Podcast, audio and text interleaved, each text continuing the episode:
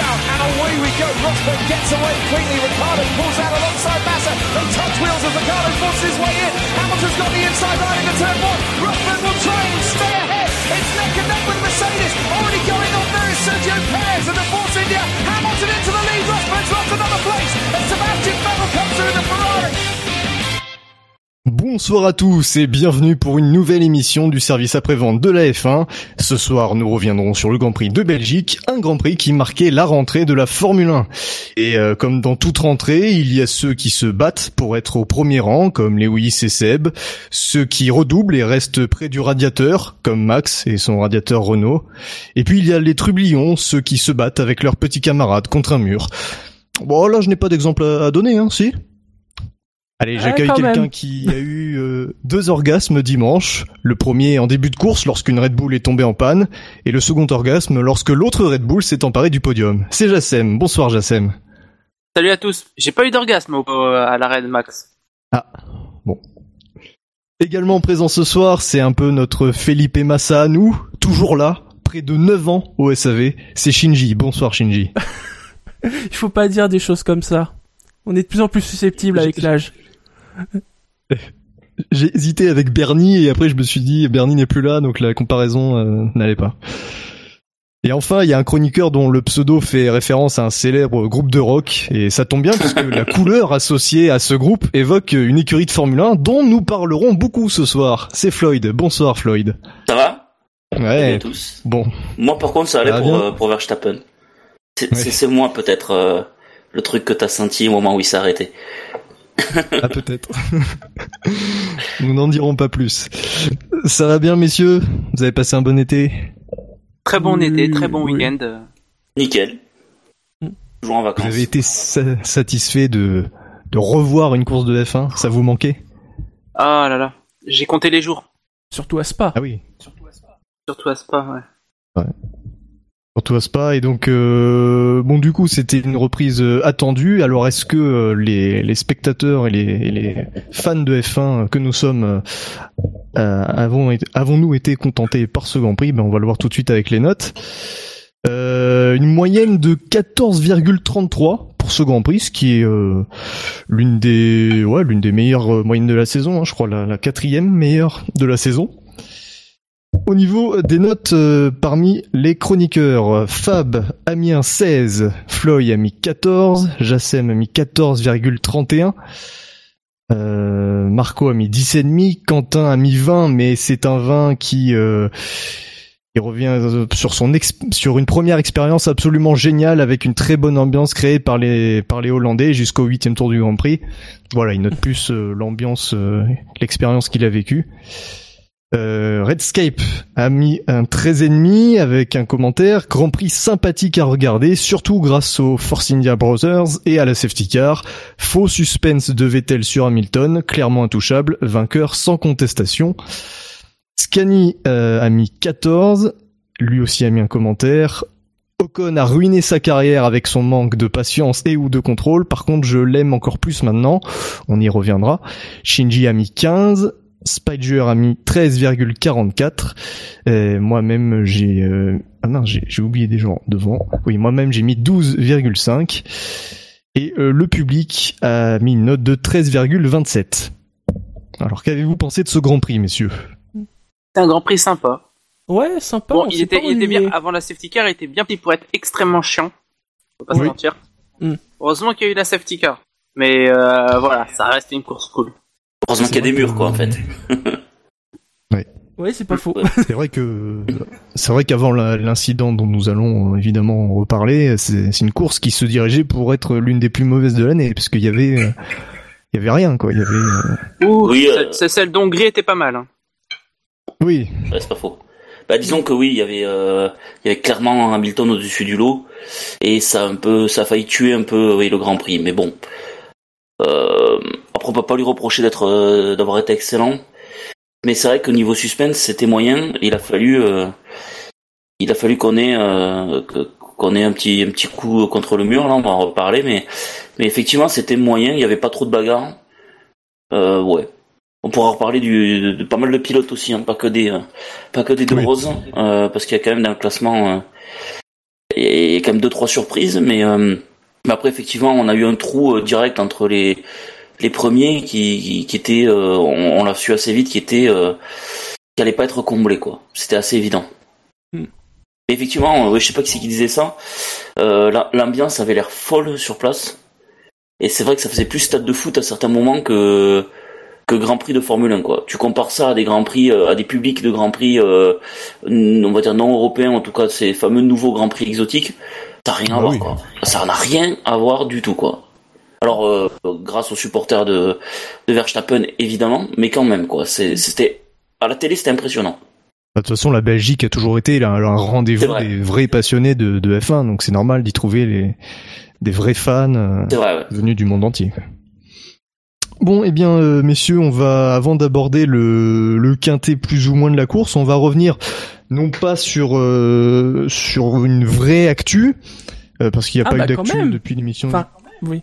Alors moi, j'ai peut-être loupé entre temps. Non, non, non, non, il n'y a pas eu d'actu de, depuis samedi, mais c'est une actu de la F1, ce que je veux dire. Oui, c'est une actu. Voilà. C'est une actu et euh, ceux qui étaient à l'émission des qualifs euh, l'ont brièvement évoqué. C'est la sortie euh, du jeu F1 2017. Mm. Un, jeu qui, si d'après ce que j'ai lu, a reçu quand même une assez bonne critique, hein, si je me trompe pas. J'ai vu globalement de, de, de, très bonnes critiques, globalement. Oui, globalement, c'est pas mal sur les sites de jeux vidéo. Ouais. Et alors euh, nous on a de la chance parce qu'on a on a on a carrément eu un, un testeur maison, hein, c'est Scani qui qui s'est proposé euh, pour nous concocter une petite critique euh, du jeu puisqu'il l'a testé tout récemment. Et donc il nous a envoyé une pastille dont nous allons une belle pastille. Hein. ouais. On va on va l'écouter tout de suite et bah, j'ai presque envie de dire à tout à l'heure. oui, voilà. à demain. Bonjour à toutes et tous, je fais cette chronique euh, sur euh, la prise en main de F1 2007. On remercie Coq Media et, son équipe euh, qui nous ont donné accès au jeu. Donc euh, j'ai pu le tester euh, une quinzaine d'heures euh, ce week-end. donc je, je, vais vous livrer un petit peu ce que ce que je pense du jeu pour le moment. Après donc une quinzaine d'heures de jeu, 6 6 7 heures de jeu en, en, multi et à peu près autant sur sur la carrière en solo. Euh, donc euh, sur le jeu en lui-même, euh, il y a quelques petites évolutions qui sont vraiment bien.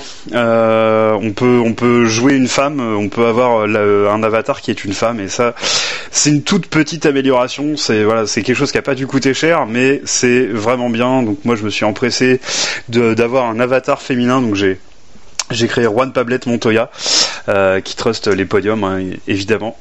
Euh, le, niveau de l'IA, il est euh, ajustable très finement, et ça, j'ai trouvé ça vraiment bien aussi. on peut, on peut assez facilement trouver le niveau qui correspond à son, à son propre niveau. En termes de, gameplay directement, euh, le premier truc qui va vous surprendre si vous jouez avec un volant, c'est que votre volant il est bien réglé. Euh, en tout cas, si vous avez un G27, euh, la prise en main elle est instantanée. Vous avez directement un super ressenti de la piste et de la voiture. On sent bien les bosses, on sent bien ce qui se passe avec la voiture. On sent l'arrière quand ça décroche, on sent l'avant quand on a un énorme sous-virage. Il y a un vrai boulot qui a été fait là-dessus et ça c'est vraiment super bien. Euh, le comportement de la voiture, euh, d'une manière générale, il est, euh, il est vraiment agréable aussi. bon, on peut pas comparer, hein. on n'a pas roulé, on n'a pas roulé avec des, des, des, F1 2017 évidemment dans la vraie vie, malheureusement. mais mais le comportement a l'air a l'air à peu près réel par rapport à ce qu'on voit à la télévision et c'est vraiment vraiment agréable. Euh, le, son aussi, il y a eu une belle mise à jour sur le son. Je trouve que l'ambiance sonore est vraiment sympathique. Bon, on peut peut-être euh, regretter le turbo qui siffle un tout petit peu trop, euh, qui a tendance à m'agacer un petit peu, mais sinon, dans l'ensemble, l'ambiance sonore est vraiment agréable. Il y a aussi la météo qui est un petit peu plus aléatoire, un petit peu plus dynamique. les graphismes, ils restent à mon goût, là c'est très personnel, mais il reste euh, très typé console, un petit peu trop saturé en couleur, je trouve.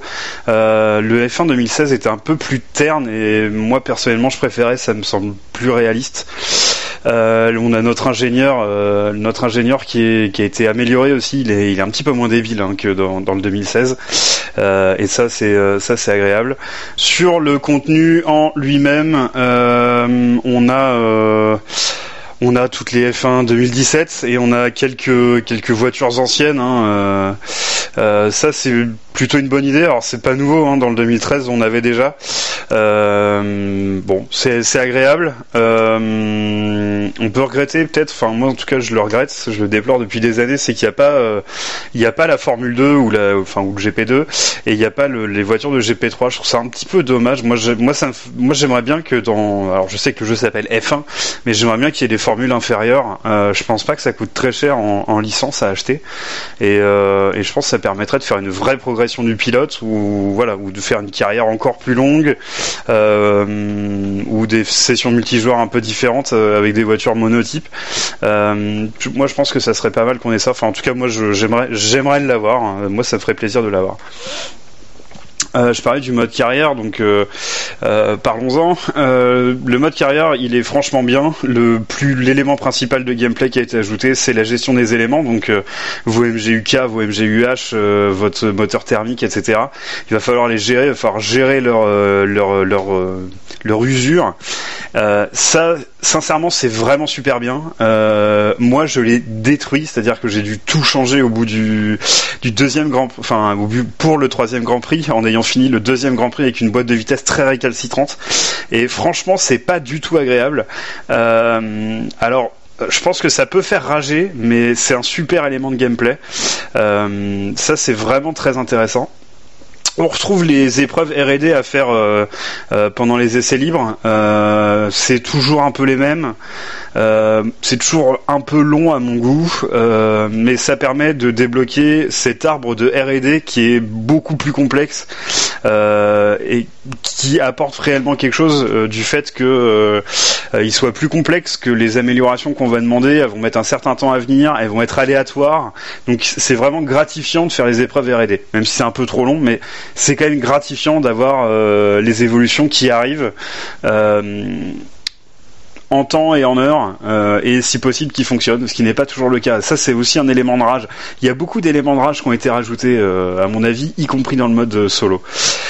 il va falloir encore plus gérer les pneus et le carburant, bien plus que dans le 2016, euh, où dans le 2016 vous faisiez deux tours avec le mode le mode 1, là, la faible utilisation du carburant et vous étiez tranquille. là, il faut vraiment gérer il faut bien plus gérer les pneus aussi et c'est ça aussi c'est un élément de gameplay qui est intéressant. Euh, je suis pas bon, hein. c'est comme pour les euh, c'est comme pour gérer les les usures moteurs là je suis pas bon. Moi je crame du carburant et je détruis des pneus donc euh, euh, le jeu le jeu t'aide à essayer de t'améliorer là-dessus, il te le montre, c'est pas vexatoire, donc c'est plutôt malin, c'est plutôt bien fait. Euh, ça euh, c'est c'est un bon élément. Franchement, tout ce qui est gestion donc des éléments ou ou des pneus carburants, c'est franchement bien fait. Euh, le online maintenant, euh, donc euh, je remercie Benlop avec qui j'ai testé le, mode online ce week-end. On a fait du championnat, du championnat, donc on s'est mis tous les deux chez Toro Rosso avec des fortunes diverses, hein, des, fortunes, des fortunes plutôt macabres hein, pour moi puisque j'ai cassé beaucoup de voitures, hein, carbone. ce qu'on peut en dire, c'est que les soucis avec l'IA, ils sont pas réglés. Enfin, quand tu t'accroches avec quelqu'un ou que ça se sort devant toi et qu'il revienne sur la piste et que ça te tape dedans, euh, ça c'est très frustrant et parce qu'il reste collé à toi. Donc tu peux aller nulle part et il reste collé à toi à braquer dessus jusqu'à ce que tu fasses un tête à queue. C'est assez énervant. Euh, ça pour le coup, j'espère vraiment que ça va être parce que c'est extrêmement énervant. Euh, c'était pas comme ça dans le 2016. Ça, ce point-là était un peu mieux. Les IA d'une manière générale sont un petit peu mieux, sauf quand ça se passe mal. Euh, avant, elle euh, soit elle t'ouvrait trop la porte, soit elle te, elle te cartonnait. là, j'ai l'impression qu'ils ont trouvé un petit entre deux qui est franchement intéressant. Euh, sauf encore une fois quand ça se passe mal, dès qu'elles sont hors piste, euh, le retour sur piste est, débile. Elles ont un comportement qui est vraiment débile et là c'est extrêmement énervant. Euh, dans le mode championnat en ligne, euh, ce qu'on peut regretter, c'est qu'il n'y a pas le mode coop euh, de F1 2011. Donc quand on était dans la même équipe, il y avait euh, un challenge entre les équipiers pour savoir qui allait prendre le lead sur les améliorations, etc. On n'a toujours pas revu, revu ce mode et ça c'est dommage parce qu'il il a existé, donc c'est dommage de pas le mettre. il n'y a pas la gestion des éléments MGUH, MGUK dans les championnats multi. Ça c'est franchement dommage parce que c'est un super élément de gameplay en carrière. C'est dommage de pas l'avoir en multi. Euh, et puis après, il y a, euh, il y a ce qui n'a pas changé, euh, la gestion des drapeaux jaunes, qui est honnêtement qui est toujours mauvaise quand il y a un drapeau jaune juste devant vous et que vous doublez quelqu'un, que vous devez le laisser repasser euh, deux fois sur trois, il, il veut pas vous doubler, donc vous prenez 5 secondes de pénalité. Euh, ça c'est très frustrant euh, et c'était déjà le cas dans le 2000, dans le 2016. Dans le 2016, la gestion de la safety car était était vraiment catastrophique également. Là, on n'a pas, on s'est pas retrouvé dans le cas à le tester, on a testé que des VSC et c'était à peu près bien géré. donc pour la safety car en 2017, je sais pas. Euh, il y a pas mal de bugs d'affichage de temps de position, euh, c'est-à-dire vous finissez 9ème et on vous affiche 12ème et puis après on vous remet 9ème. C'est un peu bizarre.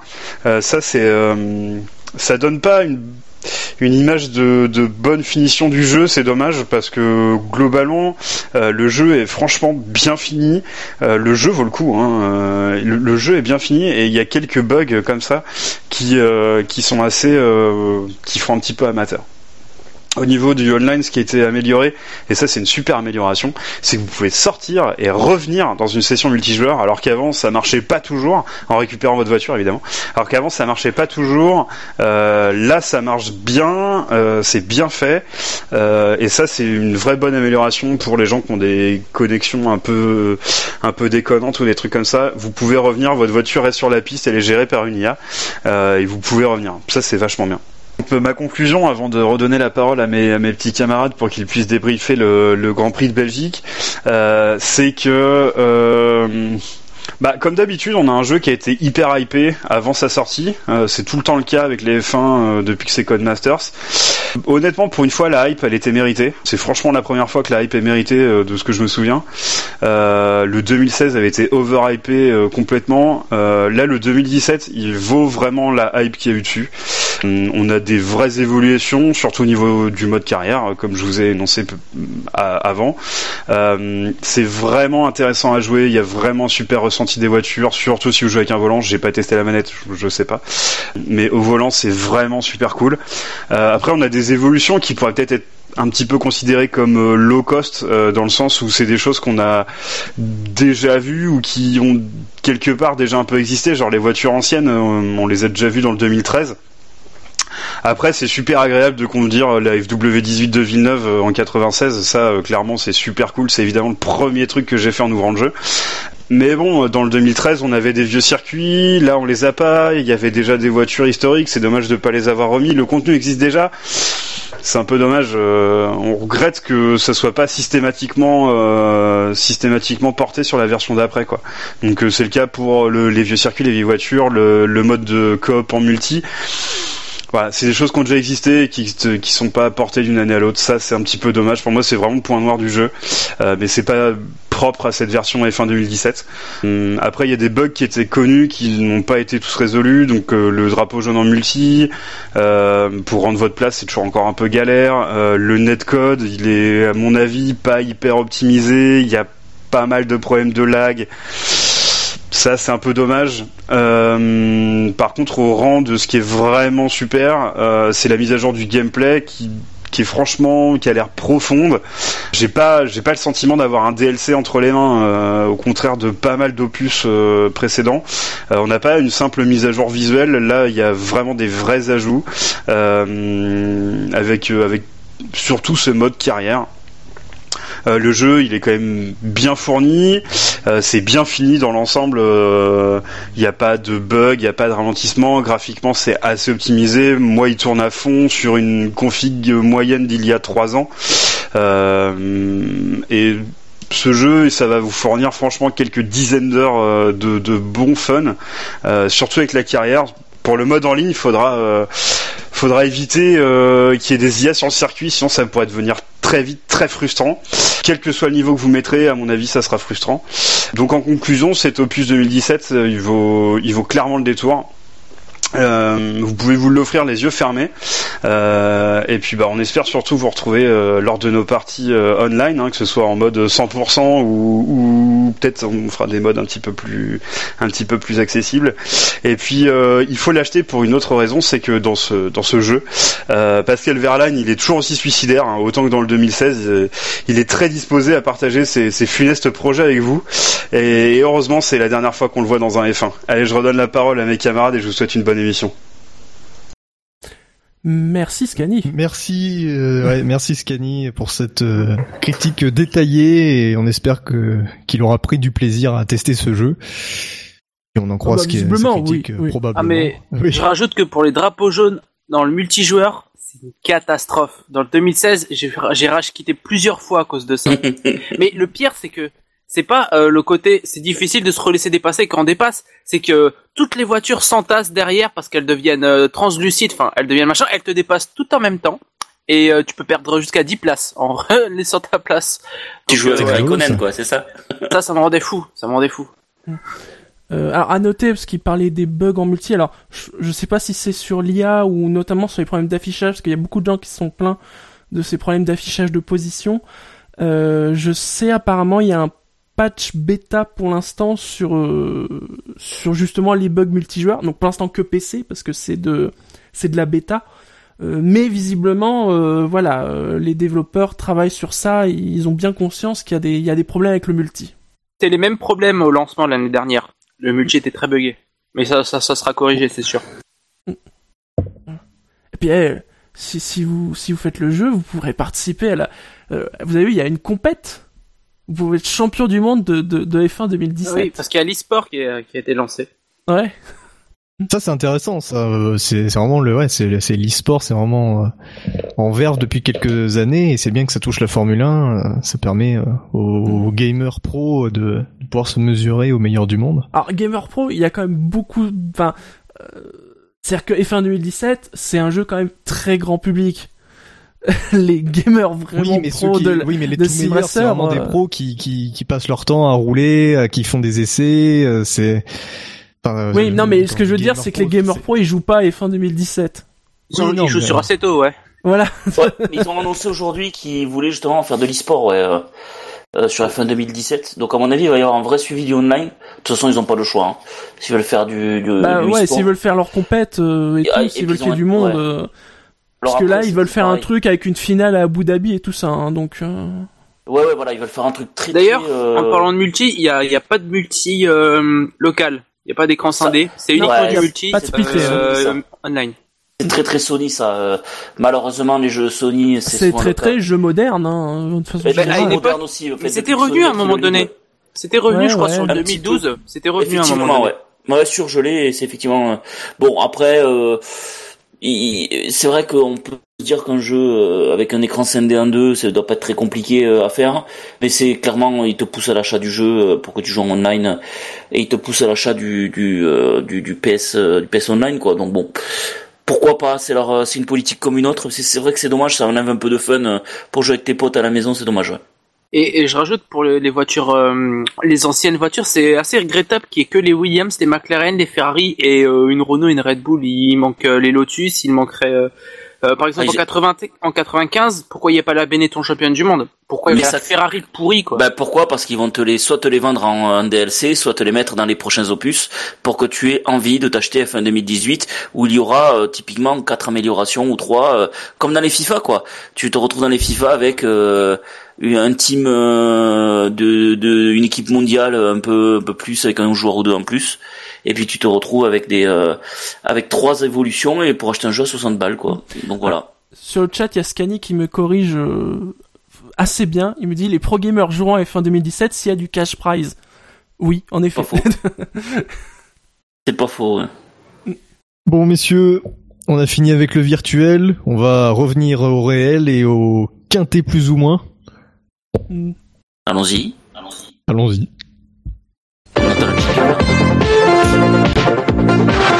Les chevaux et les courses, vous le savez, c'est ma grande passion. TRC Magazine avec Omar Sharif, la passion de gagner. Les courses, avec le journal TRC Magazine, bien sûr. Vous avez été 59 à voter pour ce quintet plus Euh, ou non, moins. ils ont été Nous vous en 63. Faut que tu mettes, faut que tu mettes à jour le, le doc. Ah ouais Ah bravo. Bah pourtant il m'avait semblé avoir vu, euh, j'avais compté. euh, Bon, Non, mais pour Ok, prends ok. le, si tu prends le doc, ils sont, c'est- il y a eu 63 votants. d'accord, ok. Ben merci oui, mais attends, voté. ouais, j'ai pas compté peut-être ceux qui ont voté après 19h. Non, non, il y a pas ceux qui ont Oui, coté c'est- après 19h. D'ailleurs, Ah, bon, il y a, d'accord. il y a eu quelques votes après 19h. Il- Je dois le rappeler, même si le fichier est ouvert, 19h c'est la limite, hein. Donc vous pouvez oui. voter après 19h sur le fichier, mais ça ne compte pas. Bon, du coup, vous avez été 4 de plus à voter, nous vous en remercions. on espère que, que ça augmentera encore plus. Allez, alors moi ce que j'aime bien c'est, euh, voilà, on va aborder le quintémoin, et ce que j'aime bien c'est qu'on attaque directement le gros morceau, parce que vous vous en douterez forcément, hein, euh, au vu des commentaires sur le site ou et ailleurs. Le dernier de ce quintémoin, Bah c'est Sergio. Eh, c'est Sergio Pérez, évidemment. évidemment, Sergio Pérez. Alors euh, ouais. Au-delà du Alors attendez, que- je, je donne juste euh, les scores de Perez, 0 vote positif et 492 points négatifs. Bon, on va le dire tout de suite. Je pense qu'il y a un effet euh, franco-français euh, qui que. prennent aussi aussi cher, mais pas que. Et Pas- je pas pense qu'on est là surtout pour le pas que. Alors précisons, c'est un record.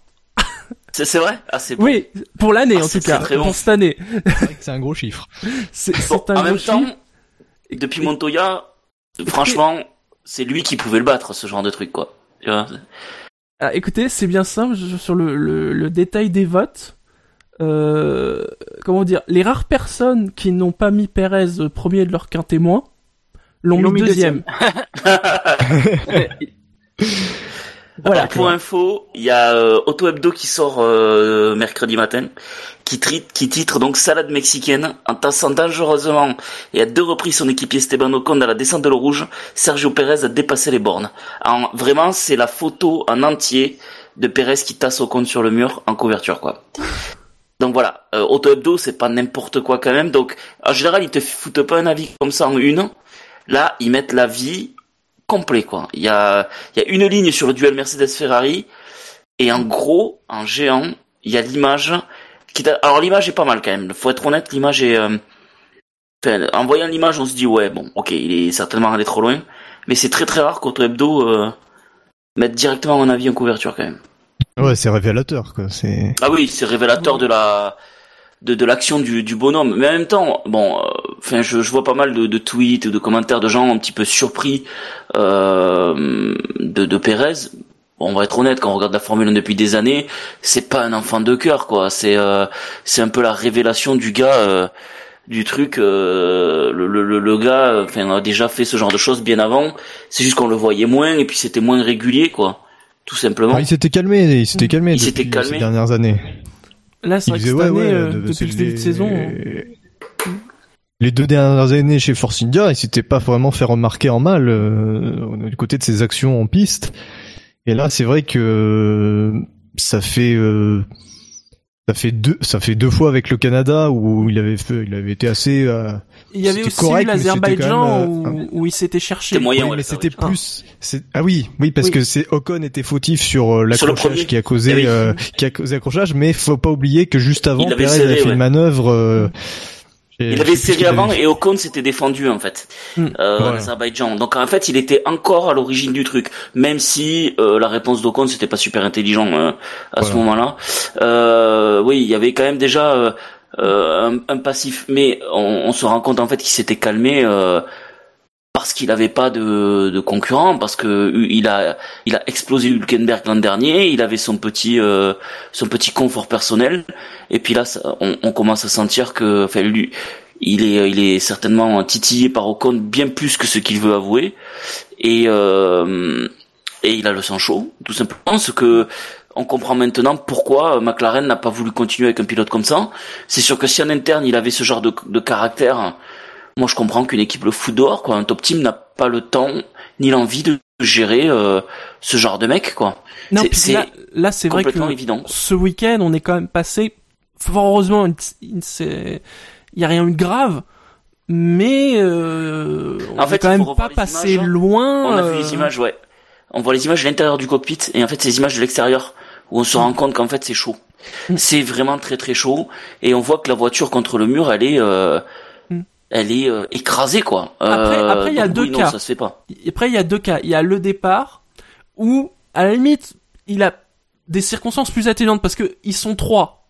Alors, je sais plus qui le, Le- le- disait tu, parles, euh, tu parles du départ? du départ, du Oui, départ. premier Ouais, c'est vrai. Juste Sur- après bon. la source. Ils sont trois et euh, bon, il y a Hülkenberg euh, qui est sur sa gauche. Alors, je sais plus qui l'avait vrai. dit lors du lors du direct de Canal. Bon, entre les deux, il a préféré rentrer rentrer dans son coéquipier. Pourquoi Oui, mais tu vois, la façon dont tu le dis, on, on suppose quand même qu'il a, il a un petit peu choisi. euh, il aurait été à gauche son équipier, il aurait certainement mis un coup de volant à gauche. Mm. On va pas. euh, Bon. Enfin, c'est c'est difficile de penser pas Mais autrement voilà, avec mais, Pérez. mais voilà, mais ils sont trois de front, donc bon, euh, à la rigueur, c'est Il a le bénéfice du doute Voilà. sur ce premier incident. sur le Oui, voilà, deuxième. euh, Ah, sur le il, deuxième, il est à gauche et puis il se décale vers la droite, quoi. c'est Et on est dans, on est dans la Décale montée vers de droite l'eau au rouge. moment où Ocon essaye de passer. Donc euh, oui, là c'est Et- clairement inacceptable. Et on est dans la montée de l'eau rouge, c'est scandaleux, quoi. C'est, euh, je, je- on a déjà vu ça en Formule 1.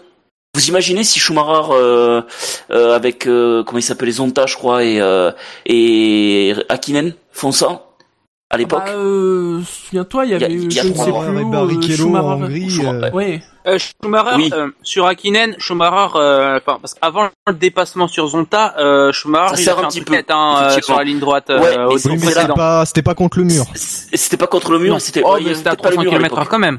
Et c'était pas aussi chaud. Mais euh, On, on comparer à la Hongrie, à la Hongrie 2010 où Oui, Schumacher tasse sert Barrichello au moment où, ce- où celui-ci tente de dépasser. Et Sur la Schumacher euh, juste titre. euh, ouais, sur la ligne de départ, sanction de 10 places parce que le, le pénalisé. Oui, mais il avait pris une sanction de aurait- 10 places. Alors que là, la FIA n'a pas bougé. Je pense que le, le- moi Ils déjà, ont je noté comprends. l'incident. Ouais, noté quoi. On avait l'impression que c'était, euh, tu sais, euh, Madame Michu quoi, ta prof de quatrième qui note que tu as pas fait ton devoir, mais qui te laisse. non mais c'est vrai, c'est c'est ridicule d'ailleurs. Euh, moi ça je comprends pas. Alors ils estiment certainement qu'il y a une popote interne à l'écurie.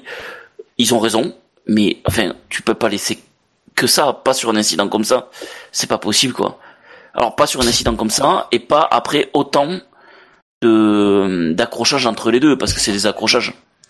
Donc c'est c'est dangereux pour tout le monde. euh, euh, quand t'entends Grosjean euh, qui était a priori derrière eux au départ, les voit, il dit direct euh, c'est hyper dangereux, euh, euh, c'est stupide et lui-même fait directement référence à son accrochage de 2012 en Belgique. Mm. Enfin, Grosjean en général, c'est il en parle plus trop quoi. Donc si lui-même dit ouais moi en Belgique j'étais sanctionné, euh, je sais ce que c'est d'être euh, trop limite et là c'était largement trop limite. Enfin j'ai envie de dire ce serait bien que la FIA écoute un ou deux gars comme ça quand même quoi. Qui ont quand Surtout qu'en plus, vécu, euh, Dans dans le cas de Grosjean, c'est c'est pas il se c'est pas qu'il se plaint parce qu'il a été directement touché par l'incident. Il se plaint parce qu'il le voit. Enfin, il, Ah oui, il fait vraiment oui, remarquer bien que devant lui il se passe ça. Normalement, tu t'en fous, tu fais ta course, baf. Ouais, euh, les exactement. mecs. Et là, le fait qu'il le fasse remarquer, c'est que vraiment déjà ça. ça- C'était gros. Ouais, ne pas oublier qu'il est, gros. ouais. ne pas oublier qu'il est président du GPD. Hein. C'est peut-être aussi pour ça qu'il souligne ce genre de choses. Peut-être aussi ouais. Oui. C'est franchement, euh, enfin la, la, la, la vérité c'est que là, c'est stupide. Enfin euh, voilà. ces deux actions là ouais. Parce que même moi non je le mais sur le depuis départ aussi. sa, sa, sa façon de gérer euh, euh, sa rivalité avec Ocon, c'est stupide. C'est lui qui coûte Oui. des points à son équipe. Euh, et c'est censé être le pilote euh, d'expérience. Le, bah, le pilote numéro un. Alors il y a deux paramètres. On voit qu'Ocon a clairement musclé son jeu, autant dans le Bah, sur il la progresse. piste, sur les, propos. que voilà. Non, non mais Euh, après, et, et ça, on peut mettre les deux dans le même panier, c'est qu'on peut pas non plus dire qu'aucun des deux fait grand chose pour que les choses se calment. hein. Ouais, alors Oui, j'ai envie de te dire, euh, t'as un gamin de 19 ans face à un mec qui a quel âge? Il a 27 ans euh, l'autre? Euh, Ouais. Sergio? À 27 ans, normalement c'est à toi de calmer le jeu. Tu sais très bien qu'à 19 ans, le gars, euh, normalement il est foufou. T'as de la chance déjà qu'il soit pas complètement débile à 19 ans. On va être sérieux deux minutes. euh, il a que 19 ans quoi. Euh, c'est quand il répond sur les réseaux sociaux, etc. On peut dire, ok, c'est puéril. Il a 19 ans. Il est puéril, c'est normal. Il a 19 ans. Donc c'est les réseaux sociaux font partie intégrante de sa communication.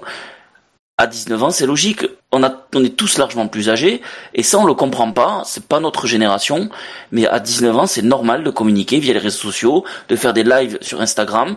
C'est normal, et il changera pas parce que c'est sa génération. Et ça, ça, ça doit pas rentrer en compte dans ouais, euh, il doit pas faire ça.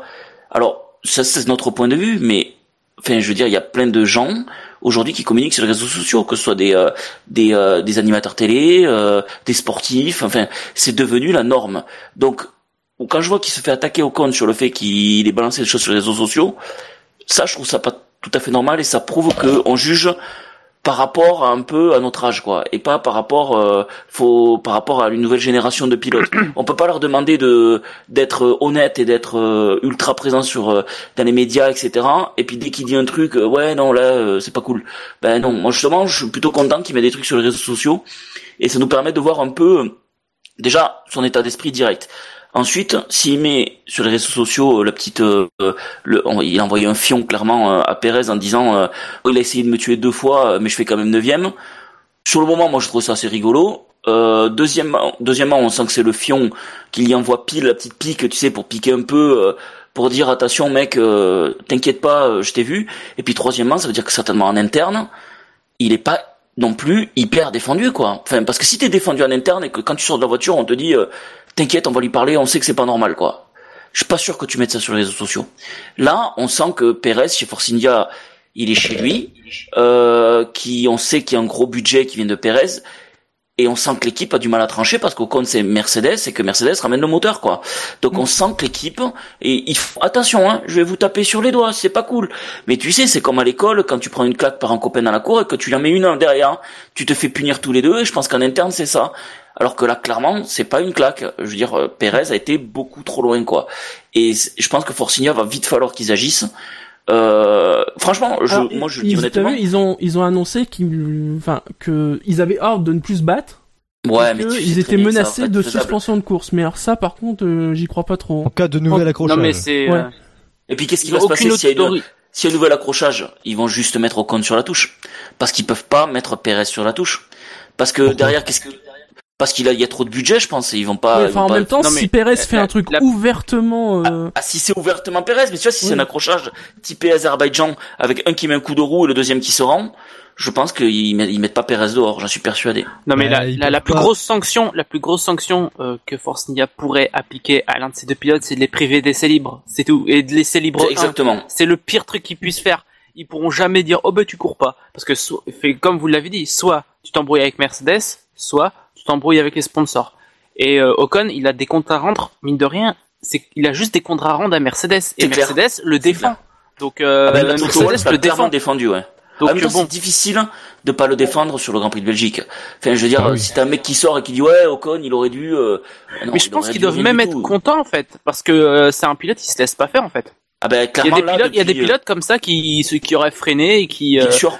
Voilà, quitte à, voilà, quitte à perdre des points pour Force India, au fond, c'est même pas le plus important pour Ocon parce qu'il sait très bien que son Ah, avenir c'est pas chez Force India, c'est chez Mercedes. Honnêtement, Il faut qu'il en montre quoi. Il faut Moi qu'il là, montre je suis en veut. Mercedes, je suis content. Hein. Je me dis ouais, j'ai un, j'ai un gars qui va, J'ai un battant. j'ai un bâton, il a la hargne et en plus il est bon. Donc euh, on va le laisser mûrir encore un peu. euh, au pire, qu'est-ce qui va se passer? Ils vont le mettre où? Ils vont le mettre ailleurs, chez un- dans une Renault, dans une autre écurie?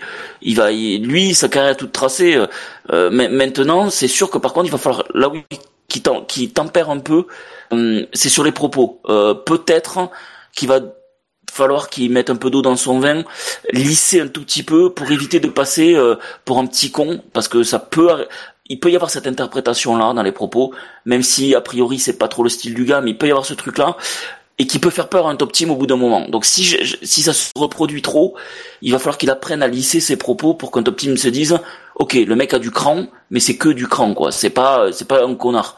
Mais je, euh, je pense pas que des déclarations à la presse fassent peur à des top teams. Par exemple, ce qui a A embêté India non. pour euh, Verline, c'est plus le comportement en interne en fait. oui, euh, Mais là, Ocon, il y a aucun aucun reproche à lui faire. Je. Pour, pour l'instant, je trouve que le mec euh, muscle son jeu. Et c'est clair que Perez, qui a le sang chaud, euh, qui est un Mexicain, il a euh, X années, je sais plus combien d'années ça fait qu'il est en Formule 1, ça va presque faire 10 ans maintenant. Euh, oui, il y a un gamin qui arrive, qui fait, euh, qui a à peine un an de Formule 1 derrière lui, parce que ça faisait un an là à peine au, au Grand Prix de Belgique. Bien, oui, c'est sûr que ça, ça pique un peu. C'est sûr que tu te dis, oula, euh, il est rapide. Et de l'extérieur, honnêtement, on se le dit tous, parce que Perez, ça reste quand même un, un, un pilote sur lequel euh, on peut, une équipe peut compter. On voit les chronos et on se dit si l'équipier il est pas loin d'un Perez, bon, c'est que clairement l'équipier il est très bon quoi. Euh, donc euh, c'est sûr que Perez il doit, il doit pas être, il doit pas être chaud. Il doit, il doit pas, il doit être un petit peu vexé. Ça a dû le piquer au vif, ouais, c'est sûr. Mais ce qui, ce qui est triste, c'est qu'il il, il fait que, il fait que retarder une ligne évitable en fait. Euh, Ben- c'est tout ce qu'à un moment donné il se fera dominer. Et puis Voilà, surtout, il a, je pense qu'Ocon il doit juste, il doit juste progresser dans les qualifs un peu. c'est ça. Et à ce moment-là, s'il est devant lui régulièrement, ben, c'est terminé. Ben, il est pas loin en plus. Hein. La seule, euh, Mais sera le qualif où Perez est devant, en fait finalement, c'est celle qui compte. Donc, euh, je pense que c'est même juste un problème de concentration plus que de plus que de réel point de vitesse en fait. Ça va pas tarder. Depuis, hein. Euh, depuis Silverstone, il est clairement, euh, même depuis, oui, depuis Silverstone, même depuis le Canada, Ocon est Canada. soit dans les roues de Perez, soit Ouais. juste, soit juste devant, mais il ne le quitte plus. C'est-à-dire que les six premières courses, on sentait qu'il avait un petit peu de retard. Mais à partir du Canada, on prend le Canada, l'Azerbaïdjan, l'Autriche, l'Angleterre, il est même devant. Et la Belgique, ouais. Euh, Ce qui lui manque- Hongrie, c'est c'est juste derrière. qui- et Belgique, ce qui lui manque, devant. c'est de se qualifier ça- ça devant. y on sent vraiment, on sent Exactement, que, ouais, euh, Jacem. On ça. sent que ça y est, il tient la comparaison. Il tient la comparaison et il est en pleine progression et ouais ouais il y a il est pas impossible que sa progression continue au point de d'être maintenant régulièrement peut-être devant Perez même si ce serait euh, un écart très faible hein. Et- ça, et- ça se joue vraiment Et, et puis on se rend compte que sur les premières courses, même l'écart qu'il y avait entre les deux, on sentait qu'entre deux équipiers, c'était pas scandaleux quoi. Euh, tu voyais Non. entre un Palmer ou un Kemberg, il y avait un plus gros écart, etc. Euh, là, c'était pas scandaleux. Alors déjà, on voyait qu'il y avait un truc. En même temps, Ocon, il prouve ce qu'on attendait de lui, c'est que clairement, il va faire partie des top pilotes d'ici un, deux ans, trois ans. Euh, il va faire partie de ces très très grands pilotes de F1. C'est, ça va être un vainqueur de Grand Prix potentiel. Maintenant, c'est sûr que Pérez, euh, ce qui est incroyable, c'est qu'en étant piqué au vif comme ça, clairement sa seule réaction, c'est de mettre des coups de roue. Enfin, un, un très très grand pilote normalement au vif comme ça, il, il passe, il passe à la deuxième si j'ose dire, et puis il lui colle une demi seconde quoi. Là, on sent qui que Pérez il plafonne en fait.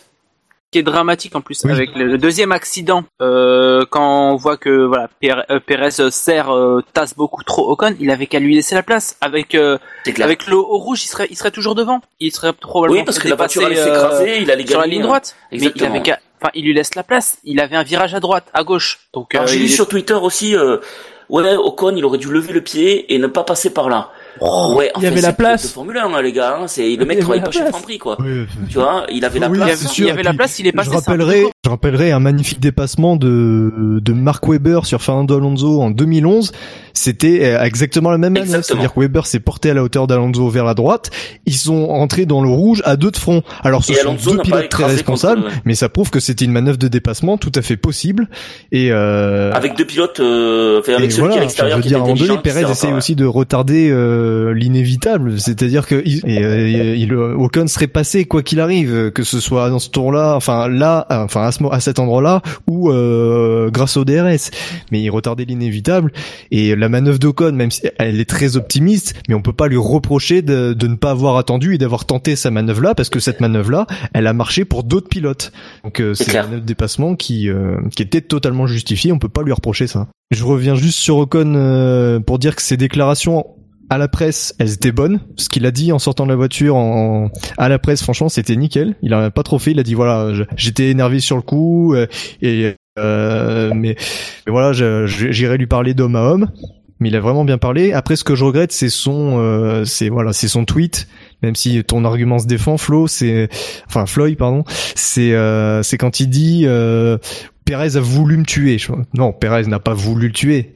Euh, mais euh, il faut pas qu'il dise ça non plus parce que du coup il passe un peu pour un un peu pour un pleurnichard. Juste un peu. Mais voilà c'était peut-être la phrase de trop. C'est une pique euh, aussi, je sur pense, Twitter. le, sur Twitter. C'est, C'est de l'humour de- de la voilà, c'est- s'il avait pas dit ça il aurait vraiment très très bien géré le l'après incident et puis concernant Perez, euh, donc euh, bon évidemment sur la piste c'est c'est franchement lamentable. Et c'est pas la première fois parce qu'au Canada euh, Ocon a été gentil parce que Perez avait fait euh, un peu une manœuvre euh, pas terrible sur lui sans compter l'Azerbaïdjan au début. Et puis il y a aussi ces, déclarations en, à la presse après ou sur Twitter. On voit que le mec est très euh, malsain quoi. Il, il essaye de il essaie d'être un peu manipulateur. Parce que on voit qu'il endosse la responsabilité du premier incident, mais qui est mineur finalement, parce qu'il s'est rien passé et, et il passe au second plan par rapport au second, au second incident. Mais vous voyez, il endosse. Il dit voilà, ouais, j'assume et tout, moi le fautif sur ce premier incident, pour pouvoir ensuite charger Ocon derrière en disant, en faisant dire aux gens, voyez, euh, je sais reconnaître mes torts, et du coup, quand je dis que le, le second incident c'est la faute d'Ocon, ben faut me croire. C'est très malsain parce que euh, au final, il est quand même responsable des deux, mais lui, il veut mettre l'accent sur le fait qu'il reconnaît ses torts sur un incident mineur pour On a Ah, Bilo qui On a perdu Bilo. On a perdu Ouais. Bilo. C'est dommage, c'était intéressant. oui, Bon, on va attendre qu'il se reconnecte. on va attendre qu'il se reconnecte. Ouais. Et euh, bon, on laissera finir son avis.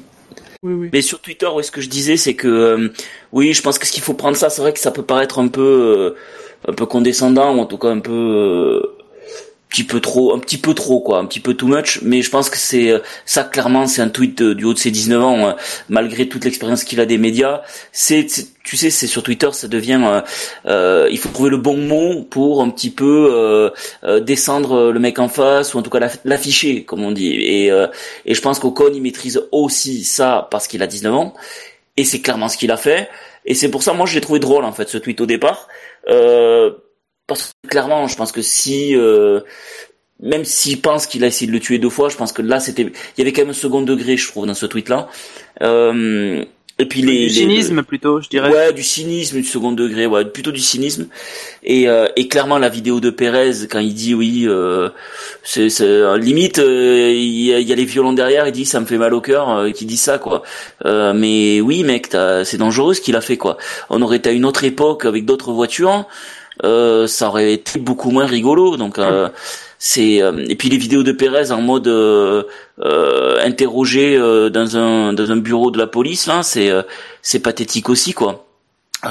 S'il en vient à devoir faire ce genre de vidéo, c'est que clairement il a fait quelque chose de pas très bien quoi. Enfin tu tu fais pas des vidéos comme ça en disant oui je vais tenter de piloter le mieux possible machin. Enfin non, enfin pas pas à cet âge-là quoi. Tu vois c'est euh, donc ouais enfin euh, j'ai euh, j'avoue j'ai un peu de mal avec tous les gens qui le défendent à, à corps et âme à, à, à Pérez là. Euh, même J'en ai si... pas vu beaucoup perso. J'ai vu sur deux trois forums euh, le côté euh, oui mais euh, Ocon il est surtout défendu parce que c'est du franco-français euh, c'est euh, c'est parce qu'il est vous êtes vous êtes chauvin enfin j'ai vu ce genre de trucs sur des des, euh, des forums plutôt français euh, ouais ok euh, Ouais. ça c'est Non. on en avait Il y déjà a parlé aussi eu des, il y a, il y a aussi eu des trucs euh, non français et notamment anglais et ça balançait aussi sur la responsabilité de Oui, Perez, oui, oui, surtout cette fois-là. Et je trouve que le côté, oui, euh, le côté franco-français, euh, ouais, ok, ça va un moment, mais enfin, au bout d'un moment, ça se voit, quoi. C'est, euh, il y a un moment, on peut plus défendre Pérez. Euh, voilà, bon, ok, pour faire ce genre de truc, après, faut être deux. hein. on est d'accord qu'Ocon, il est pas blanc euh, tout le temps, quoi. On- comme je sais plus qui c'est qui disait euh, qu'il a quand même mis un bon coup de roue. euh, même si c'était une réponse, il a quand même bon coup de roue en Azerbaïdjan. Mais bon, quand même, quoi, là, Pérez, enfin, je veux dire, quel top team engagerait Pérez aujourd'hui, quoi? Soyons sérieux, tu, tu, tu le le seul point positif pour, enfin, l'un- un autre point positif pour Ocon, c'est que ça lui permet également d'avoir d'engranger d'expérience au niveau des conflits internes entre les pilotes. vrai. Ça pourrait lui être utile. C'est vrai. Sur le long terme, S'il va chez euh, McLaren, s'il va chez Mercedes, s'il va chez Ferrari, peu importe. Ça lui permettra de savoir gérer ça déjà. Et à 20 ans, euh, c'est pas mal quand même. Ah, bah, il, pro- là, euh, bah, euh, Il y a il aussi un truc, vitesse folle. hein. il y a aussi un truc qui a été quand même bien mis en valeur ce week-end, c'est quand même la solidité des Force India. Parce que déjà Bon. sur le premier, Ouais, c'est vrai. Non, mais c'est dramatique. on se pose Dans- tous, la- on se dit mais com- comment la voiture d'Ocon, elle peut encore marcher? C'est Ah oui, incroyable. ah oui, le premier accident. Oui, Comment les Ah, ah, suspensions lâchent pas, ouais. oui, Ah, comment Il a de la, il a énormément de chance. hein. parce que Et d'ailleurs, même, même après le deuxième, hein, les deux voitures euh, finalement euh, arrivent à partent et euh, ouais. bon, euh, C'est pas Perez abandonne mais beaucoup les- plus longtemps après. mais C'est pas la première fois qu'on se dit que les Force India sont très solides, quand même, hein. Ah oui, mais là au moins Mais on peut dire qu'on a vraiment vu. euh, Non mais En vrai, ce qui est grave, c'est que en Azerbaïdjan, c'était aussi un bon circuit pour eux.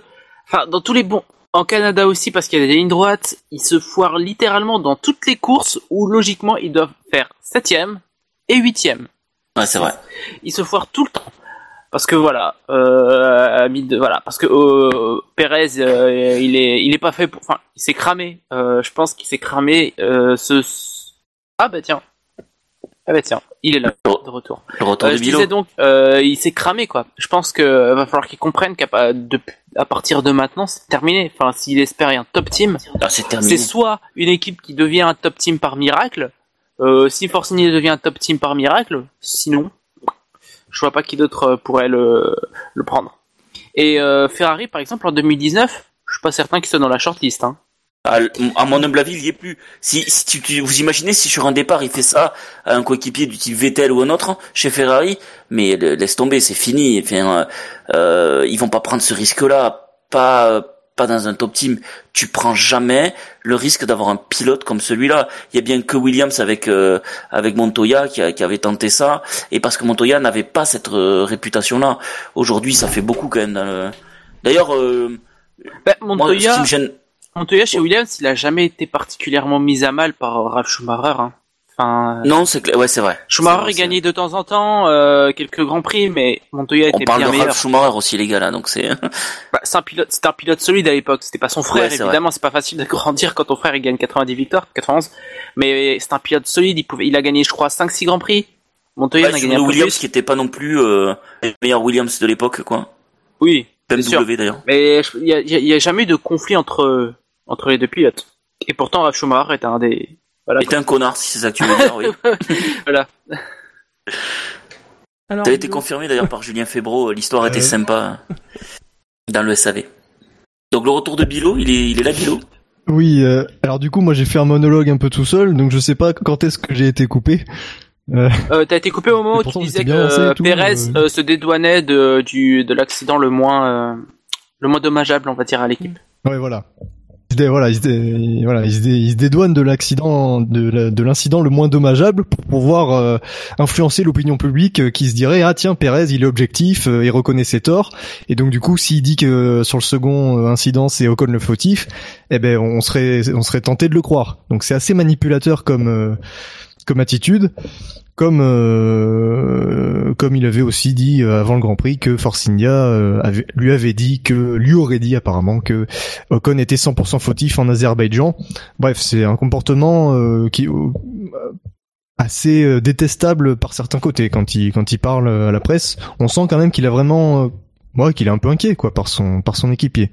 Mais assez franchement assez moyen dans les dans les commentaires. Mais aussi- enfin, il faut aussi il faut, faut aussi rejeter la faute chez Force India quoi. Euh, ils auraient dû ils auraient dû gérer ça avant. Ces trois quatre grands prix, euh, ils ont quand même perdu des points et ils s'en rendent compte que maintenant qu'il faut donner des consignes d'équipe. Moi, je trouve ça. tu, tu crois pas C'est beau, c'est beau de laisser Bah, les, les deux dernières euh, courses ça allait. Euh, on oublie que Pez, il a quand même bien amoché la voiture de d'Ocon euh, en Hongrie. Hein. Après, on, bon, ça on parle départ. beaucoup d'eux aussi, les gars. Euh, dans la presse, on n'a jamais autant parlé de Force India. Euh, quelque part, ils, ils, ils voient leur intérêt aussi. Hein. Ouais, enfin là, c'est vraiment pas de la bonne pub. Hein. Ouais, mais enfin, c'est pas terrible. Après de la bonne pub dans une équipe, oui. Enfin, finalement, euh, c'est Perez qui se fait pas une bonne pub. Force India, ils vont finir par agir, mais pour l'instant, est-ce qu'ils ont vraiment leur image ternie? Je suis pas sûr, quoi. Tu vois, euh, c'est surtout les pilotes pour l'instant qui ont. euh, Mais une question, que il a été Perez, il a été prolongé pour l'année prochaine? Non, c'est encore en négociation. Pas encore. Ouais. Ça, ouais. Mais alors, justement-. Justement, euh, Force India, il serait plutôt demandeur à ce que Perez reste, en tout cas avant ce Grand Prix, Oui. parce qu'il y a les sponsors, quoi. Bah oui, le sponsor mexicain, il, est, il est dingue, quoi. Mm. C'est l'homme le plus riche de la planète qui soutient Perez, donc forcément. Ah, il le soutient toujours, euh, Slim Il me, il me C'est plus l'homme le plus riche de la planète, au passage. Mais Bon. euh, il est le quoi, soutient troisième, toujours. deuxième? Troisième, je crois. Bill Gates est passé devant. il a, il a- Ah ouais, voilà. Mais il y en a un Il autre riche. même. Et il reste riche. voilà, il est pas reste, malheureux, quoi. euh, Il pèse. Mais après, euh, je comprends, hein, Force India, l'argent que ramène Perez, moi je, je peux comprendre. Maintenant, si le- il- ça va finir par, euh, pour l'instant, ça touche que Perez, le- la mauvaise image. Ça va finir par toucher l'équipe aussi. Là, maintenant, il, faut qu'ils agissent. Et moi, là, au-delà de Force India, moi, je comprends pas que la fédération n'agisse pas, quoi. Là, le- sur- surtout sur le Grand Prix de Ah, Belgique. ils agiront peut-être. Ils agiront peut-être. Hein. euh, Parce que- Ouais, quand il y aura un truc grave. Ouais, mais ça veut dire quoi Que c'est deux pilotes, deux équipes différentes qui font ce qui s'est passé sur le deuxième coup?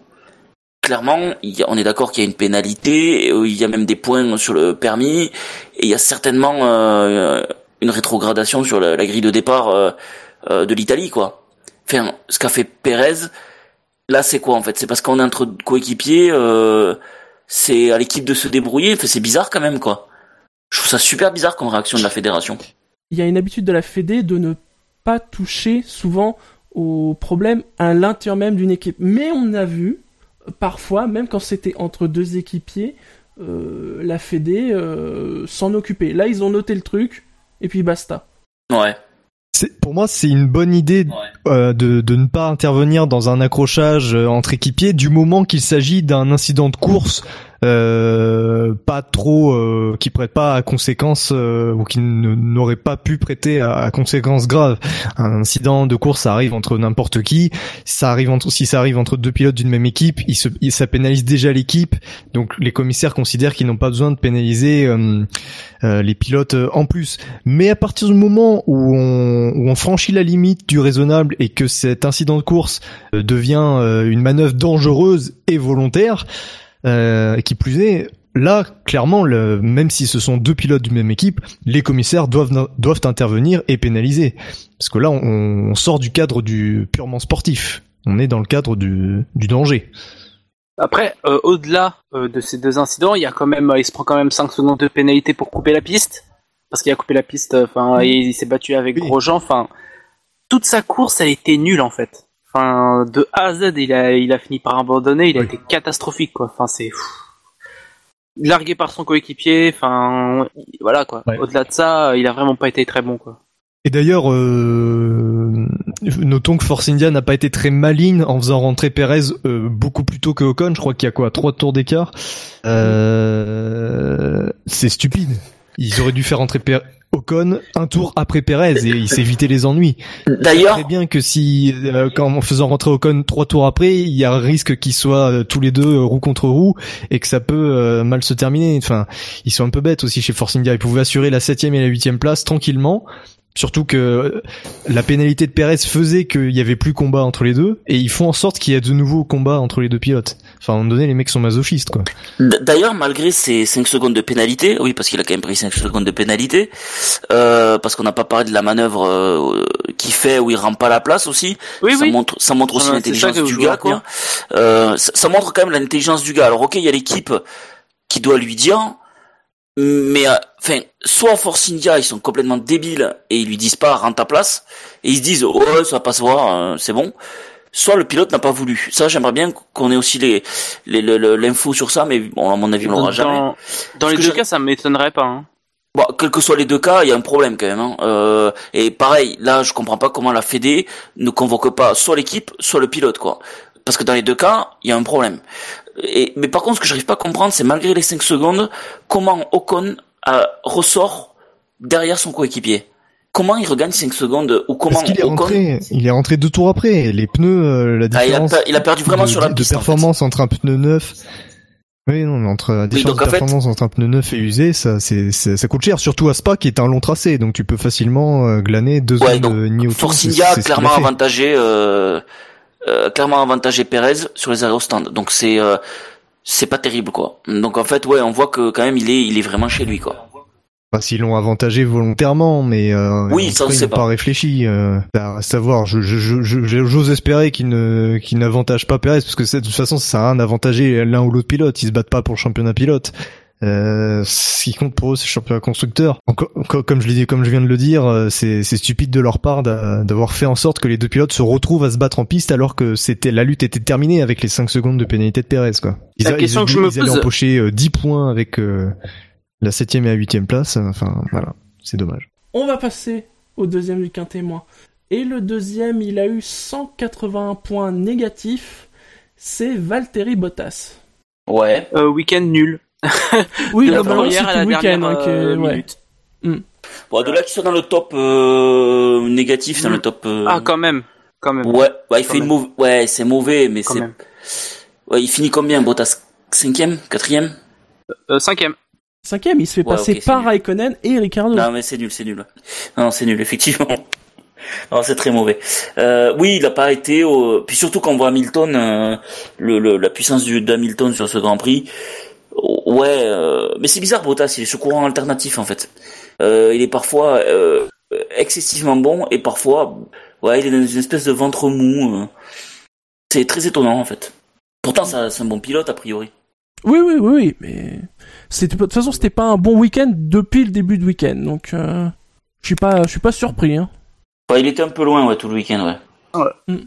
Il aurait, enfin la, la safety car a quand même pas mal ruiné euh, le, le peu de, de bonnes courses qu'il avait, c'est-à-dire euh, il était euh, quatre, il était quoi troisième, il était troisième il me semble. Oui, il était troisième. ouais. Voilà, il avait quand même un podium quoi. Sauf que là, euh, au restart, euh, catastrophe. Mm. Et puis euh, il était pas plus rapide que Conan. Bon, il a même pas pu le rattraper. Enfin, ça, il a été totalement en manque de rythme. C'était ça, c'était assez flagrant. Même si euh, le deuxième relais c'est mieux passé pour lui. C'est-à-dire qu'il avait le rythme, il était plus rapide que les deux, euh, les deux de devant. Donc euh, Sébastien Vettel et, et Lewis Hamilton, il était mieux. Mais le restart a un peu coupé ça. Et puis bon, il était, il avait un bon rythme, mais c'était déjà trop tard, quoi. Mm. Donc voilà, il arrivait mieux avec les euh, les super tendres qu'avec les tendres, enfin ou, l'inverse. Je sais pas si ça arrêtait au, je sais pas si ça arrêtait euh, à la safety car. Euh, attends, c'est facile à regarder ça, puisqu'on a le détail des arrêts. Euh, Enfin, de toute façon, ils sont quasiment tous arrêtés. Bottas, Bottas, euh, oui, oui, bah il- oui. de toute façon, ils sont quasiment ouais, tous arrêtés sur la période de safety car. Et, ah, et du coup, il, avait les super tendres, il a dû ressortir avec les tendres, quelque chose comme ça.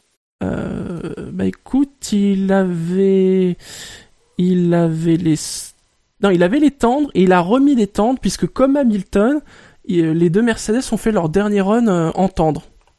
Ouais, ça on y reviendra, mais c'est très curieux, je trouve. Mm. Mais Après, il faudrait regarder le détail de ce qu'ils ont choisi en allocation pneus, ouais, mais bon. Ouais.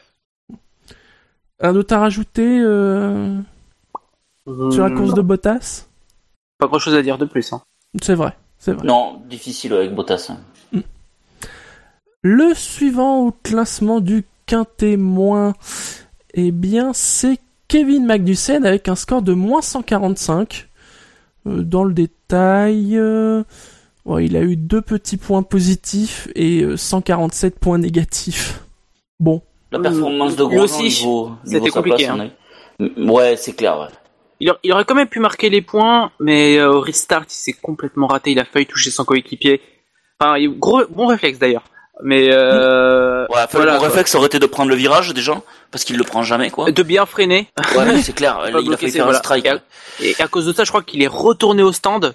Enfin voilà, c'est course gâchée euh, au restart. Alors qu'il pouvait, il pouvait marquer la- le point de la dixième place.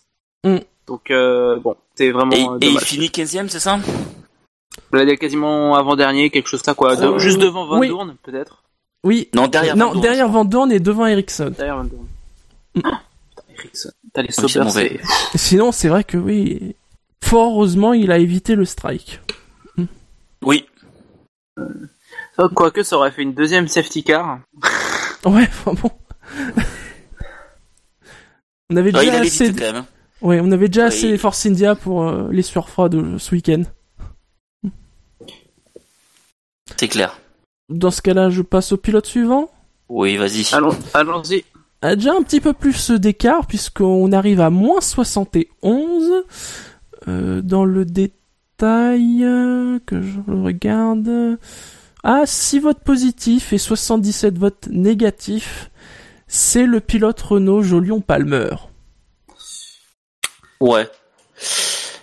Lui, c'est regrettable parce que son week-end était très très bien parti. Ouais, même on, on en avait on en avait parlé ouais, samedi euh, c'est vrai qu'il avait fait un bon début de week-end un problème. Franchement, ça Mm. c'est dommage. C'est Il, vraiment il prend dommage. cher pour les places de pénalité en fait. C'est- Euh, qui prend. Euh, et du coup, il arrive jamais à remonter. Alors on l'a pas trop trop vu. Euh, Après la course, il a été inexistant. il est ouais c'est ça. En fait, il a fait une course à la Palmer, c'est-à-dire il a une place, il s'y tient. Il est descendu à un, à un moment très très bas dans le classement, puis euh, il est remonté, je pense, au jeu des arrêts. Et oui, on va. C'est là où malheureusement Palmer euh, reste Palmer, c'est qu'il n'arrive pas à hausser son niveau tout le temps, et c'est clairement ce qu'il a fait sur la course après euh, après des super essais.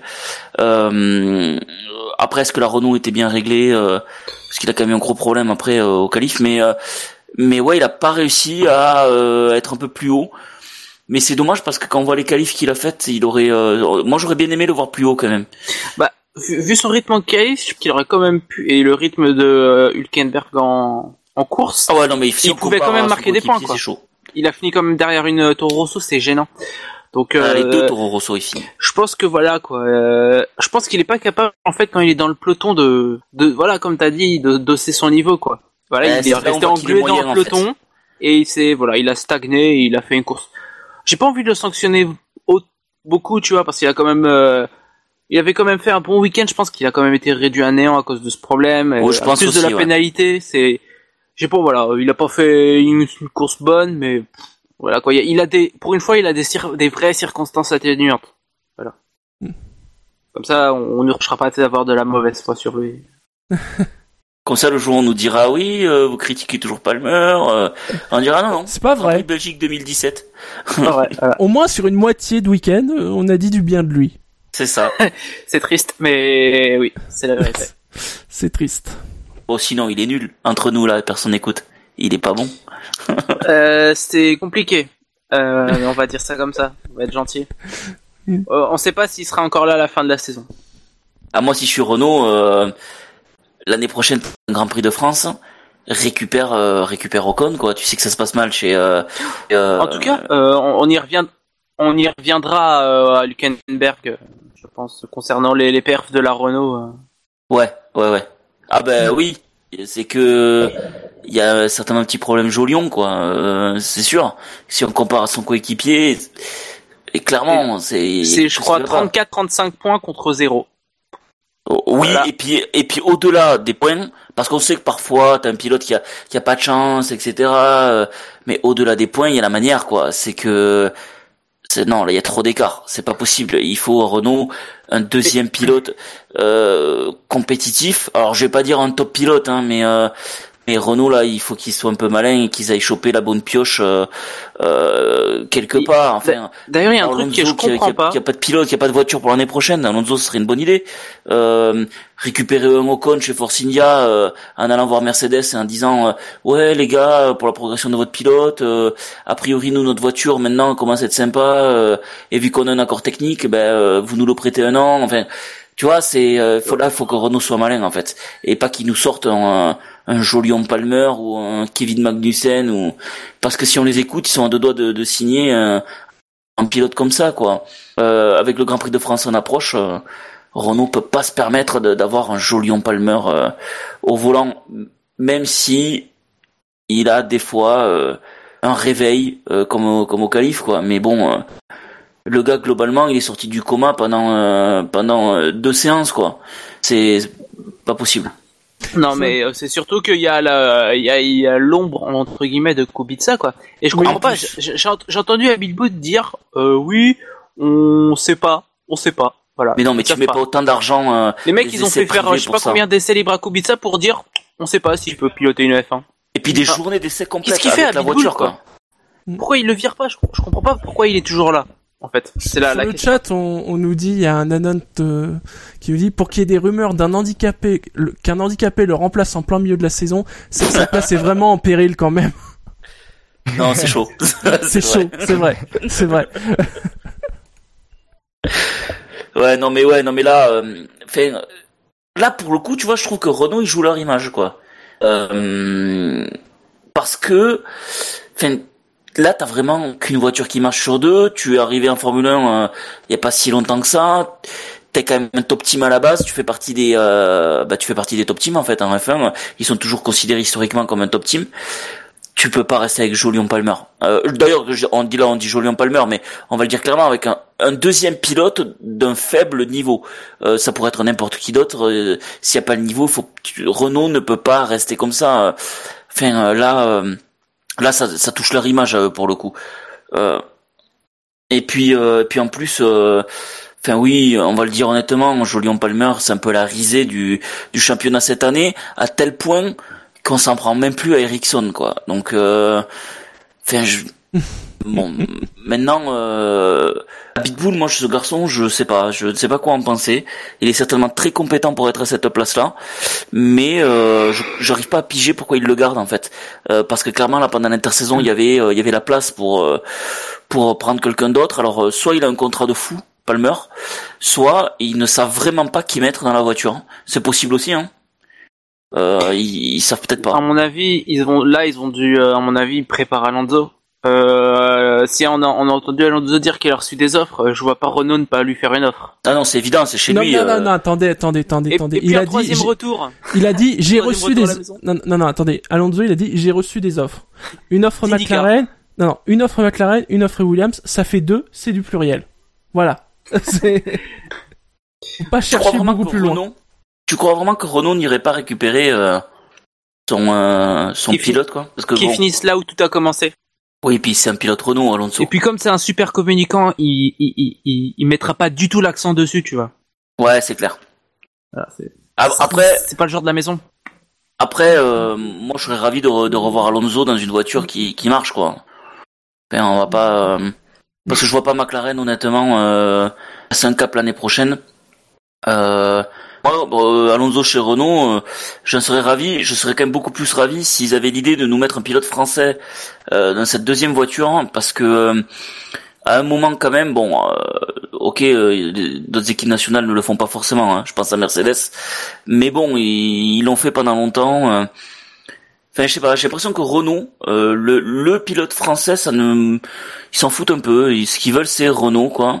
Bah, Et ça- moi, je, alors après, je, je suis peut-être un, un cas à part, mais euh, j'ai tendance à penser qu'une équipe quand même qui a une, une grosse connotation nationale, type Mercedes ou Renault, ou voilà, fait, ils, ils, ils do- ils doivent essayer d'avoir un pilote de de leur euh, de, de la nationalité de l'équipe. Je trouve c'est, enfin, je trouve que ça, ça a tellement de gueule. euh, euh, tu vois, Rosberg allemand chez Mercedes, ça avait quand même de la gueule, quoi. Ils ont été champions du monde avec un pilote allemand. Euh, je trouve ça cool, quoi. Euh, un pilote français sur une Renault, je trouve ça cool. Un Italien sur Ferrari, bon, même si c'est pas non plus, euh, on le sait, ils le font pas forcément. Ça aurait de la gueule, quoi. Mais le euh, dernier, c'était Lucas Doer. oui, alors c'est vrai que alors des charges, les pilotes euh, italiens, il y en a pas eu des grands ces, ces dix dernières années. Il y a pas eu non plus. Ah, euh, mais c'était qui? C'était Ascari? Ouais. Entre temps, t'as eu quoi? T'as eu Trulli, Fisichella, euh... Fisichella peut-être non, euh, plutôt le dernier, Alboreto. euh, qui a dû courir sur Ferrari. C'est peut-être Fisichella le dernier. Mais chez voilà. Ouais, Ferrari, faire des piges, ouais, ouais. enfin, il a piloté euh, chez Ah. Ferrari en 2009, euh, ça ressemblait à rien. hein. Oui, mais c'est le dernier, je pense quand même. Mais oui, ça ressemblait à rien. Euh, mais tu vois, eux, ils ont pas de pilote, si tu veux. euh, euh, on va dire euh, italien, il n'y a pas trop de vivier. En France, il y en a quand même quelques-uns. Enfin, me, me dis pas que tu peux pas au moins en trouver un pour remplacer Jolion Palmer, quoi. Tu vois. Euh, Ben, Grosjean, et euh, je crois pas qu'il ait fermé la porte en retour Shenstone. Non, non, il a Euh, dit que c'est, qu'il pouvait l'envisager. À En la seule condition qu'il peut, euh, qu'il puisse lui garantir une, une victoire. bon, si j'étais lui, j'arrêterais de dire. Mais le problème, c'est que le problème, c'est que il- si euh, si Grosjean il pense ça, il doit faire des paris en fait. Euh, il peut pas attendre que la Renault fasse des victoires parce que ce sera trop tard à mon avis. Oui, et puis euh, puis là on voit que, enfin entre As et Renault, je pense que si tu dois miser sur un cheval, c'est la Renault, hein. Mm. Parce que je pense que d'ici deux ans, euh, la Renault va pas gagner, mais va être sur les podiums, hein. Parce que là on voit avec Hülkenberg euh, Ah, depuis ben, quelques courses, euh, aujourd'hui une Renault pilotée par un bon pilote, c'est devant les Force India. Enfin, euh, la As n'est pas devant les Force India. Euh, Mm. ah, ah, je parle sans l'accrochage. Euh, avec l'accrochage, oui, mais sans accrochage, je pense que la Renault est quand même devant les Force India, au final. Donc euh, bon. Après, il y a toujours. Depuis Silverstone, c'est le cas. hein. oui, on est d'accord. Euh, donc voilà, c'est. euh, si j'étais Grosjean, euh, j'arrêterais de dire ce genre de truc et je dis. Je, je m'accrocherais euh, à ce qui est désormais abordable, c'est-à-dire euh, Renault euh, et éventuellement une place euh, chez Ferrari, un troisième pilote euh, dans deux ans quoi. Euh, Ben, faudra, faut- faudra voir les moyens que As met. Euh, moi, c'est toujours une question que je me pose, c'est ils viennent en F1, ils progressent parce qu'ils engrangent de l'expérience, mais qu'est-ce que l'avenir, qu'est-ce que ce sera pour As Donc, euh, Oui, on- peut être surpris aussi, il hein. y croit peut-être. Hein. Euh, On peut c'est être C'est une bonne ouais. écurie. ça reste une équipe américaine une qui a qui se bat pour la cinquième place. euh, Pas mal, quoi, pour une deuxième saison. Oui, c'est Ah, vrai. oui. On peut peut-être passer au dernier du quintémoin. Euh, oui. C'est le Canadien préféré de Jacques Villeneuve. Mhm. Alors, après lui-même, bien évidemment, euh, on parle de Lance Stroll qui a eu un score de moins 59. Euh, d'accord. Alors j'ai dû peut-être rater un truc pour qu'il soit dans le quinze témoin. Pourquoi c'est ses performances a priori? C'est sévère, ouais. Ouais, je par trouve dé- ça sévère par parce défaut. que, parce que Massa fait pas spécialement beaucoup mieux. Euh, huitième. ok. Mais bon. Ouais, enfin entre 8 et 11 euh, avec la voiture qu'ils avaient ce week-end, j'ai envie de dire c'est euh, Massa, c'est euh, c'est un miracle. Hein. Euh, D'ailleurs, il remonte d'un coup en course grâce au à la safety car. Miraculeux, jamais euh, les Williams ne valent une huitième et une onzième place en Belgique. Ils ont fait la même à Silverstone. Ça, ça vaut pas ces places-là, soyons sérieux. Euh, donc Lance Stroll, ouais, je trouve un peu sévère. Euh, même s'il a quand même été en dedans tout le Grand Prix, bon, tout essai y compris. Ouais, Moi, j'ai pas le souvenir de l'avoir vu, tout simplement. Non, moi j'aurais mis deux fois Sergio Perez dans le top négatif. Mm. Comme ça, deux fois. Moi, j'aurais, j'aurais bien mis Alonso pour ses, son ses déclarations Hmm. tout le week-end. Ouais, moi il me fait rire en fait. Donc euh, je, c'est vrai que je suis peut-être pas objectif avec Alonso, mais euh, en même temps c'est tellement ridicule chez McLaren que bon, on va. Je trouve que c'est pas mal ce qu'il fait Alonso. Bon, même s'il est rentré parce qu'il pleuvait pas. ok, dans ce cas-là, on va passer au, au mou, hein, si vous avez rien à rajouter euh, sur Stroll. Font partie du quintet mou ce, cette semaine, ce week-end. On trouve Daniel Gviat avec moins 57, Alonso avec moins 44, Ericsson moins 41, Verstappen moins 27, Verline moins 20, Ocon moins 19, Van Dorn moins 14, Raikkonen moins 3. On passe dans les positifs avec Sainz qui a 5 et Massa 64. Ok. Vous voulez parler de quel Moi juste, pilote un- juste un mot rapide sur Gviat, euh, comme Palmer. Je trouve qu'il devrait être remplacé. Voilà. Je trouve que c'est, on sent qu'il est plus là. euh, euh, il a eu un regain de forme en début de saison, euh, certainement parce qu'il avait un nouveau contrat, il était un peu soutenu. Voilà, il retombe un peu, c'est tra- pas terrible quoi, Daniel Gviat. Euh, voilà, moi je le remplacerais euh, chez Toro Rosso. Je trouve qu'il a plus trop sa place. Voilà. À part lui, à part lui, le Kentemu me fait pas trop d'effet. Bah, vous parliez d'Alonso, Alonso qui était un peu en mode dépressif hein, ce dimanche. Hein. Ouais, moi je trouve ça drôle. Enfin, ça, c'est dépend, hein, mais j'ai, oui, enfin, pff, ils sont nulle part, McLaren. D'ailleurs, il y a les deux McLaren là, dans le Quintemou. Enfin, euh, pauvre Van Dorn quoi, à domicile. euh, déjà que le, le, le, le- le- que Verstappen lui prend un peu la vedette, lui vole un peu la vedette. Euh, c'est pourri quoi. Enfin, euh, McLaren, euh, ils ont re-signé avec Honda pour l'année prochaine? Bah non, Ils justement, c'est la grande question. Ouais, mais non, mais ils peuvent pas rester avec Honda, euh, qui chope, je sais pas, n'importe quoi. euh, Mais le problème, c'est qu'ils peuvent pas choper n'importe quoi. Tu veux qu'ils aient quoi à la place Bah, un du... Renault, un Renault, Renault payant, enfin. Renault, ils ont essayé... Peugeot, euh, Écoute, Renault, ils ont essayé, ils ont essayé via un, un échange entre guillemets avec Toro Rosso, c'est-à-dire récupérer le moteur Toro Rosso de de Renault, ça s'est pas fait. Oui, Mercedes, ils veulent pas, Ferrari, ils en veulent même pas. temps, personne n'en veut du Honda, c'est logique. Enfin, c'est pas possible. Parce qu'on le voit dès que la voiture a, et que le, le, le, enfin, on, on voit quand même que même Van Dorn, il arrive à faire des petits trucs sympas. Mais bon, voilà, ça tient pas la route. Ah, sur le chat, on précise même qu'ils ont un contrat jusqu'en 2021 avec Honda. Oh là là. Comme quoi, méfiez-vous quand vous signez un contrat, les gens, les gens. hein, parce Ils que mettent pas la clé sous la porte avant. hein. Ouais, euh, franchement, il y a plus de sponsors sur la voiture. Ils ont, euh, ils ont, ils ont, ils ont quatre Si, sponsors. ils ont des sponsors, mais c'est McLaren. le- Mais oui, en fait, euh, le, le, le contrat Toro Rosso a échoué parce que Toro Rosso, ils sont malins, ils demandaient de l'argent à Honda. C'est-à-dire, ils leur disaient, vous nous fournissez les moteurs, Bah et oui. en plus, vous nous payez. Bah en même temps, que, Euh. franchement, oui. Quand Honda te propose, euh, Bah, oui, tu demandes ça. aujourd'hui, hein. Aujourd'hui, oui. Ou, ou alors, euh, McLaren, euh, ça reste quand même une, une marque puissante. Il faut qu'ils aillent chercher, euh, il faut qu'ils aillent chercher un moteur extérieur. Hein. Il faut qu'ils aillent, qu'ils demandent, soit qu'ils poussent pour Oui, avoir le. enfin, ils auront pas un moteur extérieur dans nouveau 6 mois. Hein.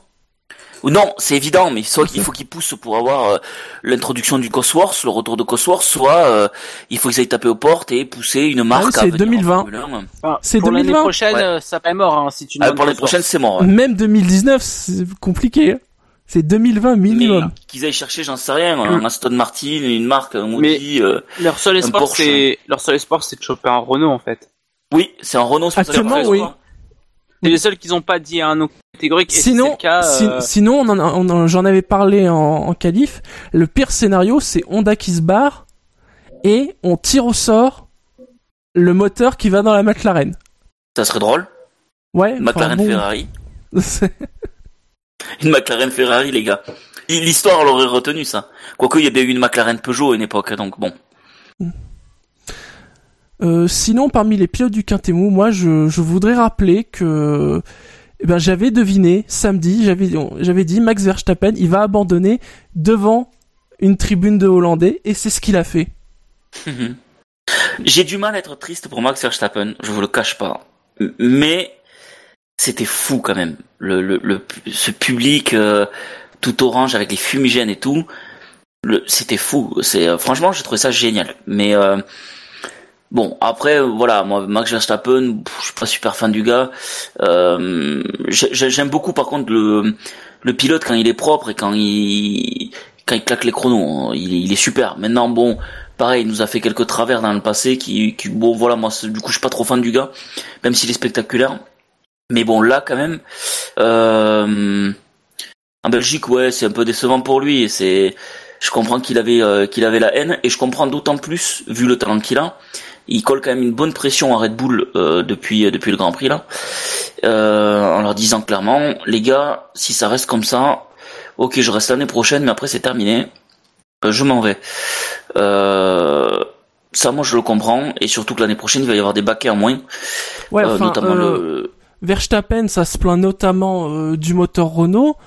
Euh, le fait est qu'à côté de ça, il a un coéquipier qui s'appelle Ricardo, et euh, lui, il a pas spécialement beaucoup plus euh, Ah d'abandon Ricardo, euh, que. euh, Et puis, euh, franchement, il a eu, enfin, tous ces problèmes, c'est pas le moteur Renault, hein, problème de boîte de vitesse, problème de frein. Non, c'est un problème euh, Red Bull en fait qu'il a. euh, c'est un problème Renault. Il a, il a dû avoir deux problèmes euh, sur le Renault, quoi. Euh, max, je vois pas plus. Mais la, la plupart du temps, vrai. Le problème, c'est que ça peut pas être de la malchance. En- J'en ai discuté, j'avais soulevé la question. Euh, je sais pas si je vous m'en vous souviens. souvenez. Je m'en souviens, oui, oui. Voilà, j'avais soulevé la Ouais. question. Cette question, tout le monde se la pose maintenant.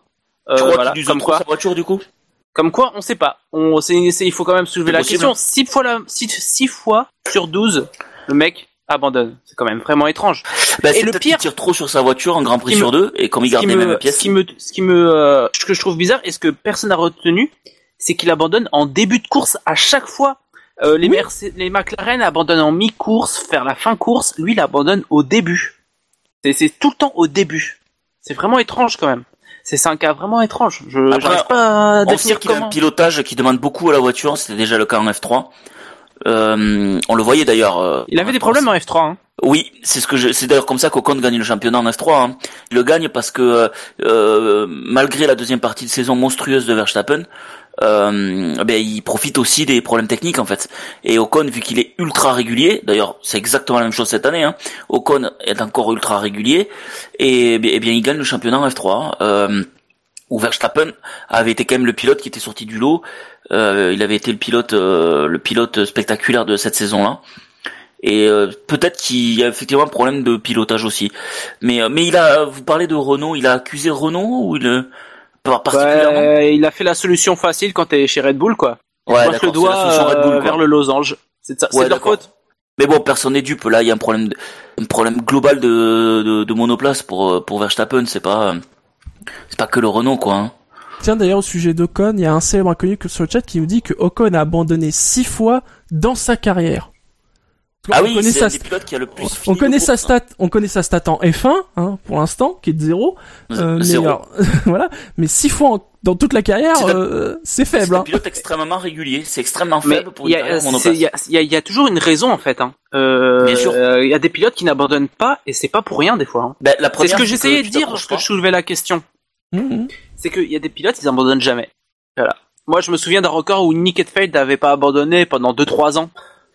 Un espèce de record, je crois, il avait abandonné en 2008. euh, Je crois que c'était à Ah, alors, Singapour. un- il avait un un, célèbre inconnu- 27 courses. je crois. Un, c- un célèbre inconnu précise quand même hors DTM. Bon, voilà. Oui, mais c'est fini le DTM, ça va plus exister donc. Quoi.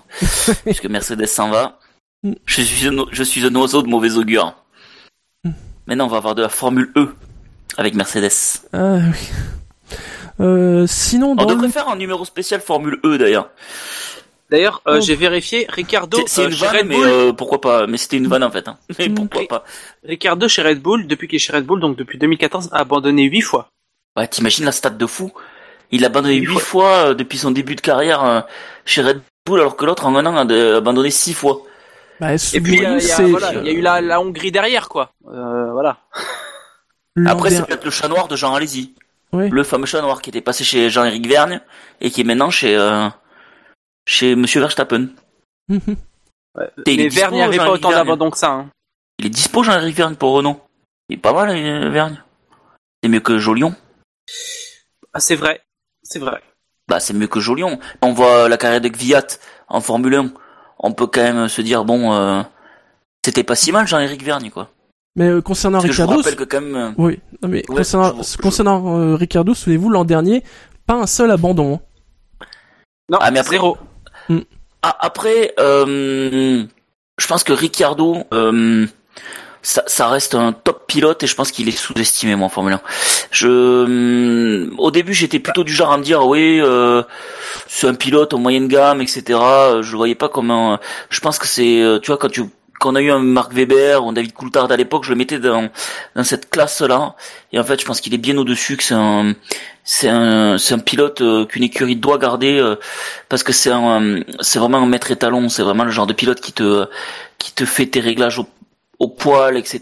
Et euh, et euh, ouais, je pense ouais, tu vois, quand t'es un pilote fougueux et un pilote comme euh, Ricardo à côté, eh bien tu te rends compte qu'en fait il vaut vraiment mieux avoir un pilote euh, constant. Euh, même s'il te fait pas des trucs de fou qu'on va te faire Verstappen une fois sur 12, eh ben ouais. euh, mais finalement dans tous les sports c'est un peu ça. Hein. Euh, tu vois, il vaut mieux avoir en football un mec qui joue bien euh, 12 matchs sur 12 plutôt qu'un mec qui va te planter euh, 14 buts en un match et puis qui va plus rien faire pendant le reste de la saison. Ben en Formule 1 c'est pareil. Et tu vois qu'un Ricciardo en fait c'est ultra précieux. Et, et je me dis tu vois c'est peut-être lui qui va finir chez Ferrari à la place de, de Kimi dans deux ans quoi. Moi, je pense pas. Je pense que euh, Ah Vettel ouais y mettra son veto. Ouais. Ah peut-être Euh, que Vettel mettra son veto mais honnêtement C'est possible. je ouais. vois- Enfin, hmm, c'est un c'est le risque. genre de pilote typé Ferrari quand même. hein. Malheureusement, est- je crois ouais. qu'il est contraint. Il est contraint à, à voir euh, Red Bull revenir au top niveau. hein. Je suis, je suis, Euh, je je d'accord. partir, hein. Je suis d'accord avec Jassem. Enfin, même avec toi, avec toi, Floyd. Il, il a le profil, je pense, pour Il a Ferrari. le profil quand même. Mais Vraiment, comme ouais. il y avait tel, ça me paraît Dommage, compliqué. Ouais. Parce que problème, tu vois, que- j'aurais aimé le voir dans une équipe qui gagne, euh, avec une voiture qui, qui gagne. Parce que lui, je pense que ouais, clairement, il peut finir champion du monde, mais tu sais, euh, un peu à la Nigel Mansell, quoi. Tu vois, le genre de mec qui va te dominer le championnat parce qu'il a la bonne voiture, c'est clair, mais parce qu'il est ultra régulier aussi, quoi. Et moi, j'aurais aimé le voir. euh, ils s'entendent bien. Euh, Vettel et, euh, et Ricardo s'entendent bien. Il y a ça. Il y a le fait que c'est pas un pilote qui pose des problèmes à l'équipe, donc ça peut plaire à Ferrari. Et puis il y a le fait que bah, Hamilton à un moment donné il s'arrêtera, mais bon il est ils ont pas ils sont ils ont pas un gros écart d'âge. Mais Ah, non, non, euh, au bout d'un moment Raikkonen il prendra sa retraite quoi. Enfin euh, enfin on Bah, l'espère déjà. Mm. Euh, au bout d'un moment il prendra sa retraite, il faudra prendre quelqu'un. Après, sur le, c'est le, c'est sur le Longo du, de la Formule 1. euh, Après- euh, après, sur le chat, on, le- on le dit, à- en tout cas, à choisir, Vettel préférera mille fois Ricardo à Verstappen. Ça, Ah, c'est ben, vrai. Oh ben ça. c'est Euh, évident. Ils se détestent de toute façon. Donc c'est ça règle le problème. Il suffit de voir l'année dernière avec Mexique, tout ça, euh, ils se détestent. Donc euh, bon. Sinon, Bah, après, les- on va- voilà. Euh, Vas-y, vas-y vas-y. pour terminer. Non, pas juste pour terminer, vas-y. C'est, c'est, euh, globalement, c'est un des pilotes les plus appréciés du plateau. Donc, euh, Mm. Ricardo. Donc, je pense qu'il peut, il peut aller dans n'importe quelle écurie, il posera pas de problème. C'est apprécié du plateau par les équipes et par les supporters. C'est vrai, ça, ça, aide, pas ça aide en termes d'image, euh, c'est vrai Ah, il qu'il est- il en est il est bankable, comme on dit. Il est pas, Ah il est ouais. pas, il est pas aussi, euh, il a pas le, enfin, il est bankable. Euh, Verstappen aussi, il est maintenant. hein. Il est même Mm. plus médiatisé que euh, que que Ricardo. Suffit même de voir la jaquette d'F1 2017. Il y est pas. C'est, Voilà, Ricardo. il est- est- Ouais, c'est Ver- Verstappen est plus médiatisé euh, que Ricardo. Il est dans l'ombre maintenant. C'est vrai, c'est c'est pas un vrai normal. signe. C'est- c'est c'est normal, c'est parce que Verstappen, euh, c'est la star en devenir, tout le monde l'a érigé au rang de star, avant même Ah. qu'il, tu vois, euh, Le visage de Ricardo n'y est pas. Il y a sa voiture dans, il y a sa monoplace, mais bon, euh, Oui. elle est de loin. euh, bon, voilà quoi. Ouais, ouais, je suis d'accord, mais c'est aussi Verstappen, c'est c'est parce qu'il a un peu rendez-vous avec l'histoire, tu vois, c'est ce genre de pilote où tu t'attends euh, à ce qu'il soit euh, ultra dominant dans les années à venir. C'est vrai qu'on s'attend tous à un duel Ocon Verstappen, c'est évident. Donc c'est pour ça que les deux euh, vont, vont finir par être vraiment mis en avant. Maintenant, c'est vrai que je trouve que Ricardo, euh, euh, je pense que n'importe quelle équipe aimerait bien l'avoir. Ouais. Sinon, parmi les pilotes euh, du Quintet Mou, euh, je voudrais signer euh, Kimi Raikkonen, moins 3, juste pour dire que bon, la sanction elle était dure, mais finalement elle était complètement justifiée. Hein.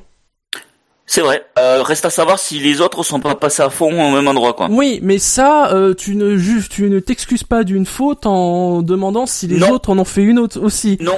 Voilà. C'est pour ça que je dis pas, et c'est pour ça que je suis pas en train de dire qu'il méritait pas la sanction.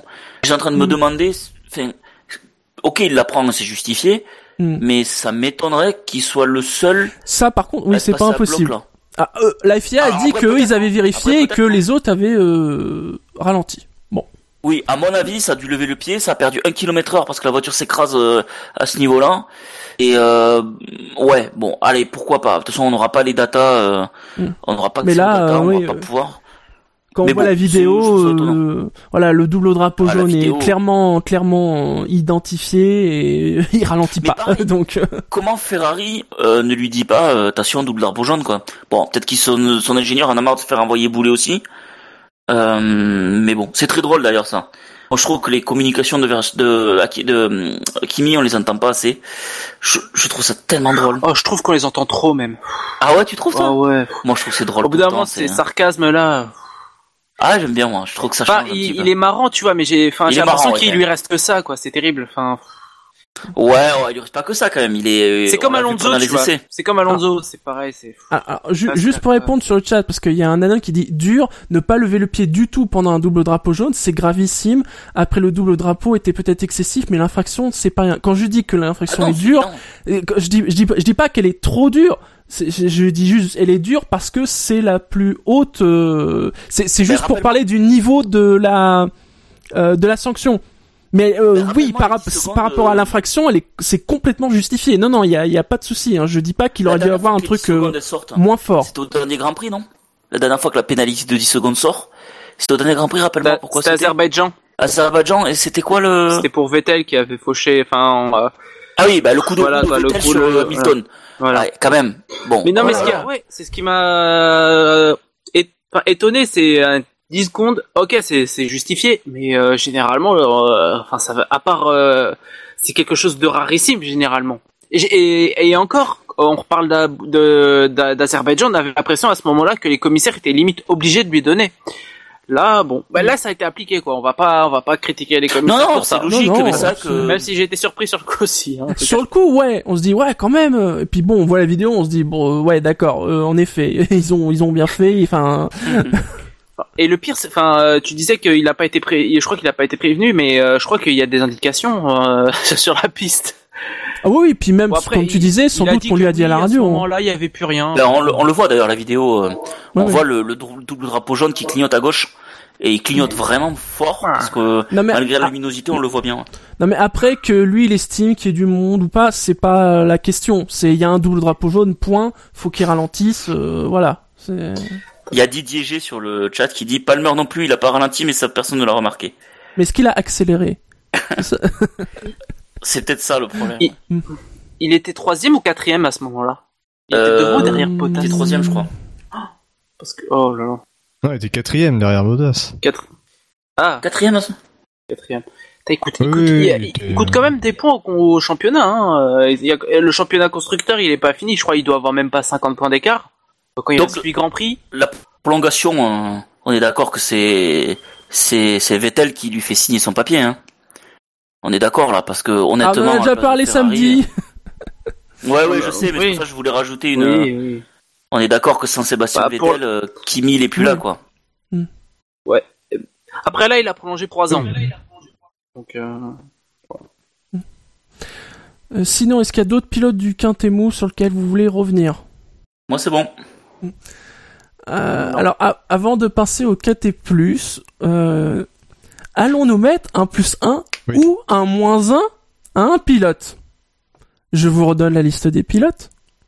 Felipe Massa, Carlos Sainz, Kimi Raikkonen, Stoffel Van Dorn, Esteban Ocon, Pascal Wehrlein, Max Verstappen, Marcus Ericsson, Fernando Alonso, Daniel Gviat, Lance Stroll, Jolion Palmer, Kevin Magnussen, Valtteri Bottas, ou bien Sergio Perez. Dis donc, tu Alors. insistes beaucoup. Eh, Je serais limite tenté de le donner à Alonso. Euh, Oh, pourquoi je, je trouve que sa course Oh nulle. Enfin, il a fait un super départ. Il, il a passé. Ah, il a tenu au moment quand même, il a tenu. Et puis, tout. et puis, il s'est arrêté. Euh, Honda euh, a Est-ce dit qu'il va pleuvoir Non. Est-ce qu'il va pleuvoir Ok.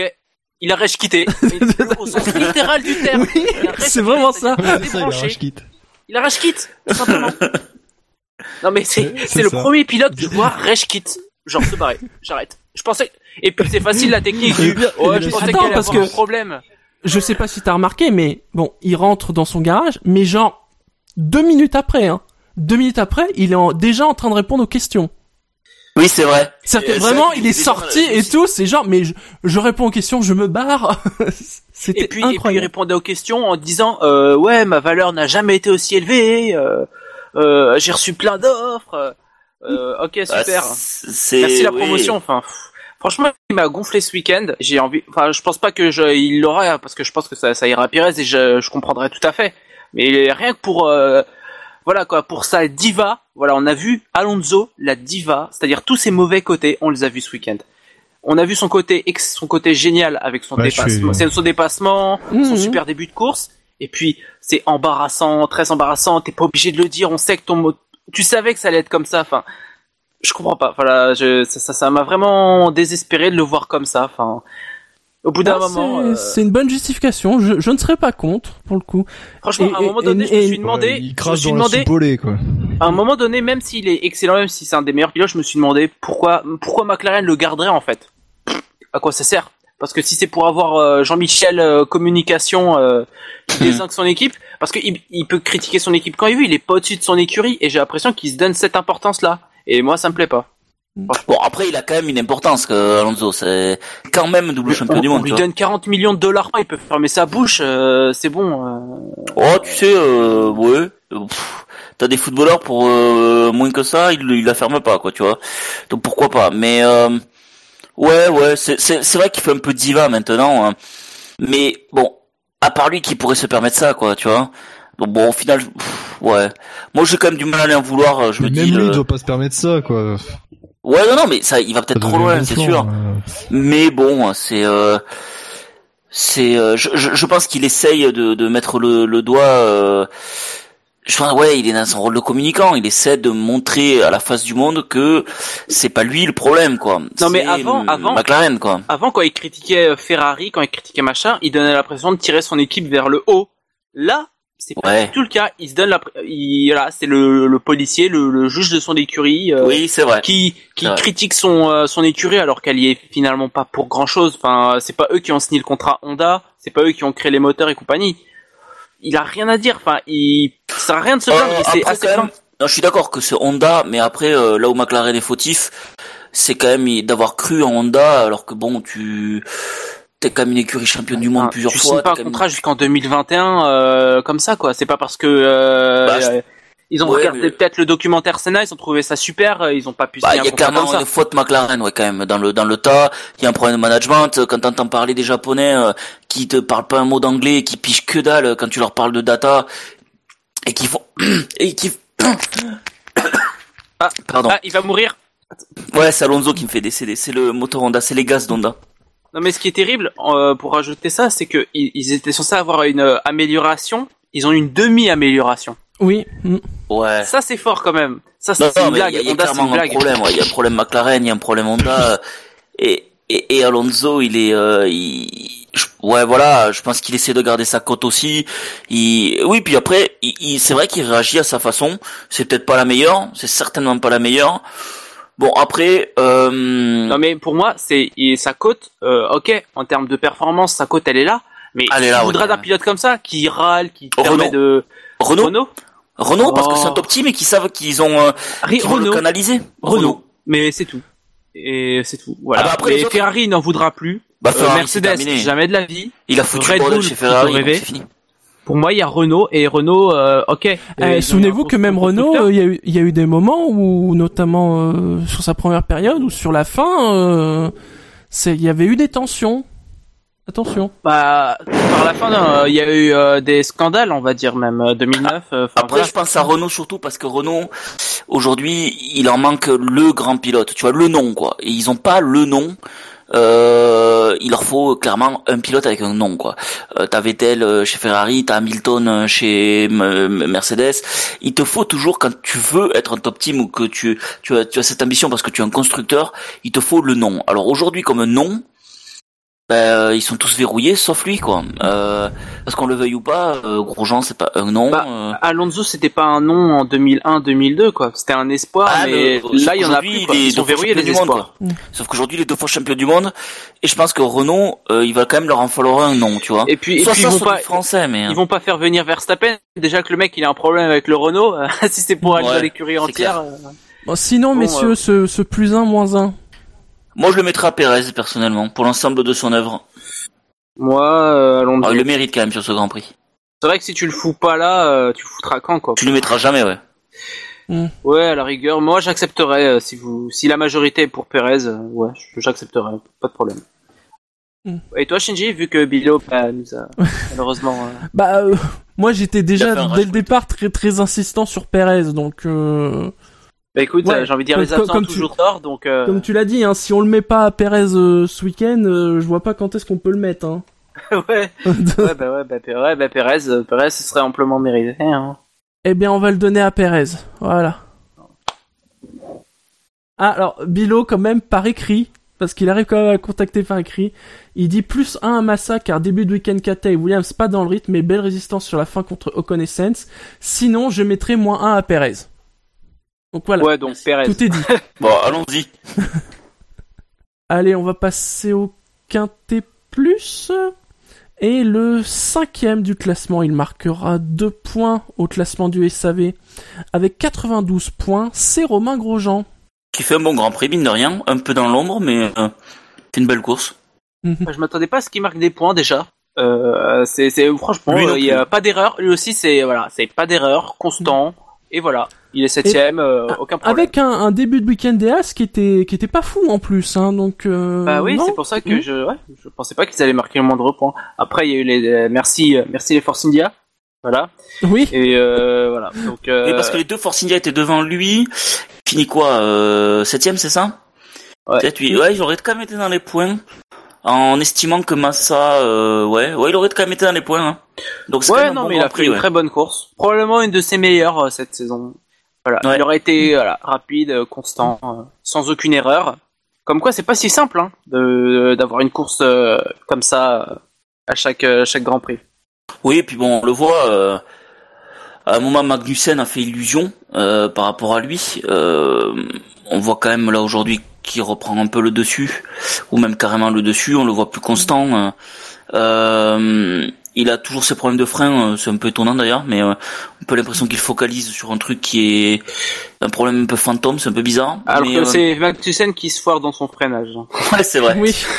Mais on voit que Grosjean, ouais, est ultra régulier et, et il va chercher les points quand c'est possible. Euh, ouais, pilote précieux quand même pour As. Après, après dans ces, dans ce que, dans les dires de Magnussen, euh, c'est, voilà quoi, il sait qu'il s'est raté quoi. Euh, il s'est excusé Bon, en même temps, l'équipe. ça, ça se voit quoi. Voilà. Mais voilà, euh, voilà, quoi. pour euh, Magnussen, voilà, il est assez irrégulier aussi. Enfin, il, est, il manque de régularité. euh. Après, c'est pour moi, c'est le second pilote entre guillemets idéal, quoi. Il, il fera pas de d'ombre au premier pilote, mais il marquera des points nécessaires. Voilà, Magnussen euh, ma- ma- As, As, As ne pourra pas euh, avoir un meilleur duo de pilotes, quoi. Ah ben, euh, c'est déjà mieux qu'ils avaient, comment il s'appelle euh, Gutiérrez. Gutiérrez. J'allais l'appeler Rodriguez, tiens. Mais euh, non, mais Gutiérrez, bon voilà quoi, c'est euh, c'est Pérez en moins bon quoi. Donc c'est oui, forcément, tu peux trouver que mieux, c'est sûr. Bah ouais, c'est à quoi avoir deux pilotes euh, capables de marquer des points, ça aide. Hein. je, je vise aucune équipe, jaune et noir. On passe au quatrième? Allons-y. Il a marqué 204 points et ce ne sont que des points positifs. C'est Nico Hülkenberg. Eh bien, il est Pareil, pareil. Bon, ouais, c'est un gros jambis en fait. Et euh, ouais, en fait, tu, tu t'es- content de l'avoir quand t'es chez Renault, quoi. C'est, euh, Lui peut remercier les Force India bien comme il faut parce qu'il gagne des places. euh, attention, il était pas devant. Euh... Non, enfin, non, il euh, était grosse devant. hein. Il, Il, était, était devant. pas derrière. euh, Ah non, non, non. Il était devant, il était déjà Non, devant. il était donc, toujours euh, devant. Il, a, il était devant toute la course. Donc il est... euh, Non, non, il fait une super Grand Prix en fait, Nico Hülkenberg. Euh, C'est pour ça que je me suis permis la petite, euh, le petit passage sur Palmer tout à l'heure quand tu de compa en parlant de la comparaison. Euh, c'est oui, il est en- oui, il est largement supérieur à son coéquipier. Euh, bon, le- finalement, le seul problème du Hülkenberg, c'est quoi? C'est de d'avoir je ne sais plus combien de centaines de grands prix euh, au-delà de, de grands prix au-delà de la centaine, je veux dire, en Formule 1 et de jamais avoir fait un podium quoi. Mais Euh, euh, au-delà de ça, euh, pour cette saison, je parle juste, c'est qu'il a aucune référence en fait. Euh, on peut pas le comparer à son coéquipier. Bah, Enfin, on sait que son coéquipier est pas bon. ça. hein. S'il faut. La Renault est peut-être meilleure que ça. Euh, si on avait un deuxième pilote euh, euh, de, de bon niveau dans une Renault, euh, bah déjà, Non. il serait peut-être les deux dans les points. Oui, oui. Par rapport à Euh, Palmer, mais et- par rapport et au après, niveau du, oui. par rapport au niveau du Ouais. Hülkenberg, euh, non, je pense pas quand même que la en Renault fait parce soit qu'il s'est fait battre par, euh, potentiellement oui, objectivement, je je pense pas que la, la, la Renault soit mieux que ça, mais Mm. on, on, on peut pas savoir, tu vois. Donc c'est euh, là, il finit sixième à Spa. On sait que c'est un circuit de moteur quand même, avec une Renault qui est revenue en Formule 1 quoi, il y a, il y a deux ans, même, pas deux ans, et à la régulière. Ouais, moi je dis, euh, moi je dis c'est très bon signe pour Renault. C'est le moment d'avoir maintenant un deuxième pilote qui te ramène des points et euh, Moi, ça et, me fait, et ça me Hülkenberg fait- bonne pioche quoi. ça me fait penser à Kubica en 2010, c'est-à-dire qu'il est toujours dans les points, toujours dans la 6-7e place, euh, derrière les meilleures équipes, et voilà, quoi, il est régulier, euh, il y a, t'as il y a limite, euh, rarement de problèmes avec lui, et il a un coéquipier un peu à la ramasse. Bon, Bah, après, euh, Limite, Oui. t'as envie de te dire que si t'as une équipe, euh, on va dire de niveau moyen en F1 aujourd'hui, la paire de pilotes que tu dois avoir, c'est Hülkenberg Grosjean, quoi. Parce qu'ils sont capables de t'amener la voiture au fond et ils cassent pas beaucoup de, de, de voitures et ils euh, et ils marquent des points quand c'est faisable. Donc euh, limite, euh, Oui, oui, oui. bah, on verra l'année c'est la prochaine, parce paire de qu'on pilotes que t'as envie d'avoir, quoi. on verra qui Renault prendra l'année prochaine, ça va pas être, Et ça va si pas tu- être Palmer, de toute façon. Ouais, j'espère. Donc, Je- euh, on ouais, verra bien. méfie-toi, méfie-toi quand même. Non, non, c'est pas possible. Ah, ah, ah, si ça, Cyril Abitboul, euh, il faut qu'il arrête. c'est pas possible. Ils sont pas aveugles. S'il très veut que à la progresse, euh, il peut pas garder Palmer. Point. C'est. Oh non, c'est. Là, bah, là, le pire, bon. c'est que avec un pilote, ils peuvent être, ils peuvent finir cinquième hein, du championnat. Ils sont à 10 Mhm. points des euh, des Toro Rosso, je crois. Ouais. Donc euh, ils peuvent finir. Mais Oui, et puis j'ai envie de deuxième dire, s'ils finissent pas cinquième en conservant Palmer, euh, ça, alors tu vas me dire, ouais, bon, c'est Renault, ils ont un budget, euh, ça va pas les tuer non plus, mais bon, quand même, quoi. Tu t'as, t'as des sous en moins à la fin de la saison, Agressif, euh, l'argent donné, donc euh, c'est les points, ça. Il, il est possible que, que l'argent que te ramène Palmer, te, ben, t'en aies moins fait au final que l'argent de la FIA, quoi. Comme quoi, euh, des fois, le deuxième pilote payant euh, a tout le Mm. temps une bonne idée, quoi. Mais en tout cas, belle pioche au final quand même d'aller prendre Hülkenberg à Force India. Euh, bah, c'est pas mal, hein, c'est une bonne idée quand même. hein. Ensuite, sur la troisième marche du podium, il a marqué 241 points et lui aussi, il n'a eu que des votes positifs. Daniel, n- ouais, j'allais dire, ce n'est pas Sœur Sourire, c'est Monsieur Sourire, c'est Daniel Ah Ricciardo. M- Monsieur Heureux. Mm. Vous vous souvenez de Monsieur Heureux, et Monsieur Madame? Bah, C'est Daniel Ricciardo. Mm. Bah, Qui- on est tous contents de le voir sur le podium, Ricciardo. Oui, et Enfin, pour une fois, il a pas fait un chouet, c'est bien. Il a appris. Il a appris que c'était dégueulasse. voilà.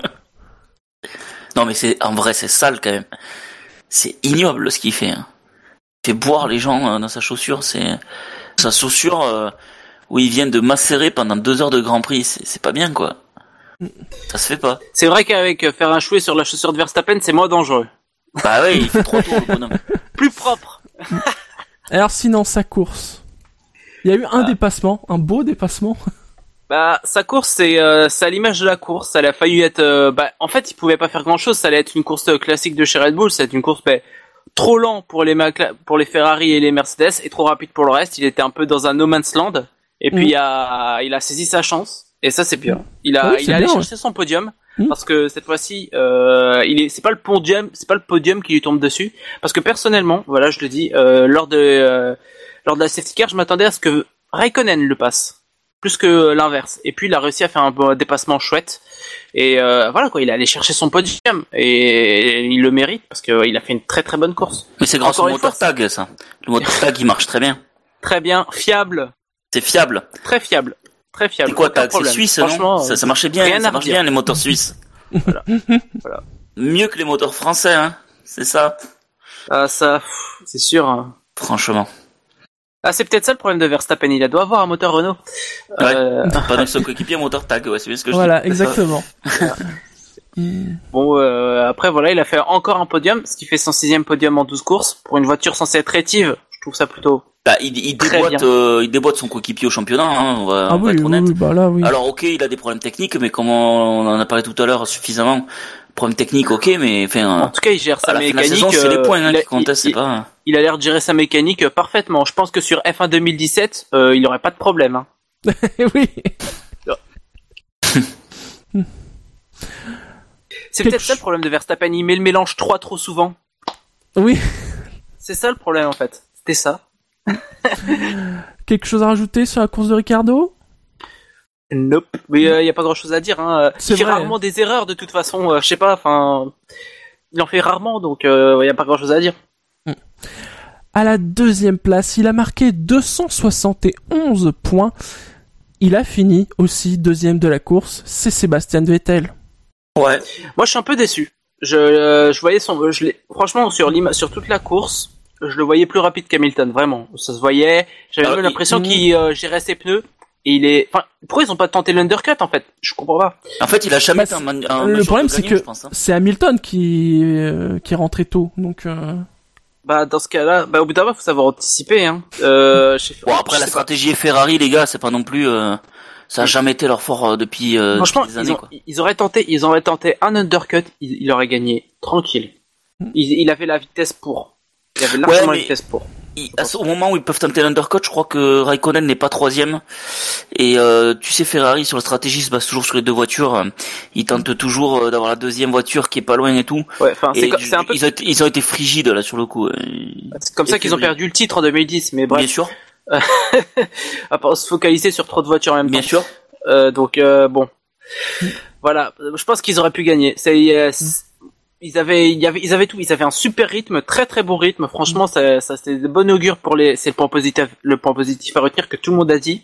C'est une bonne augure pour la suite parce que cette fois-ci ils sont rapides sur les virages rapides en fait. Mm. Ça peut paraître. euh, Alors que a- les- c'était, c'était censé être les Mercedes parce qu'ils avaient un Ouais. empattement plus long, etc. Mm. Blablabla. Là, euh, ils avaient la place pour gagner. Après, voilà, je pense que.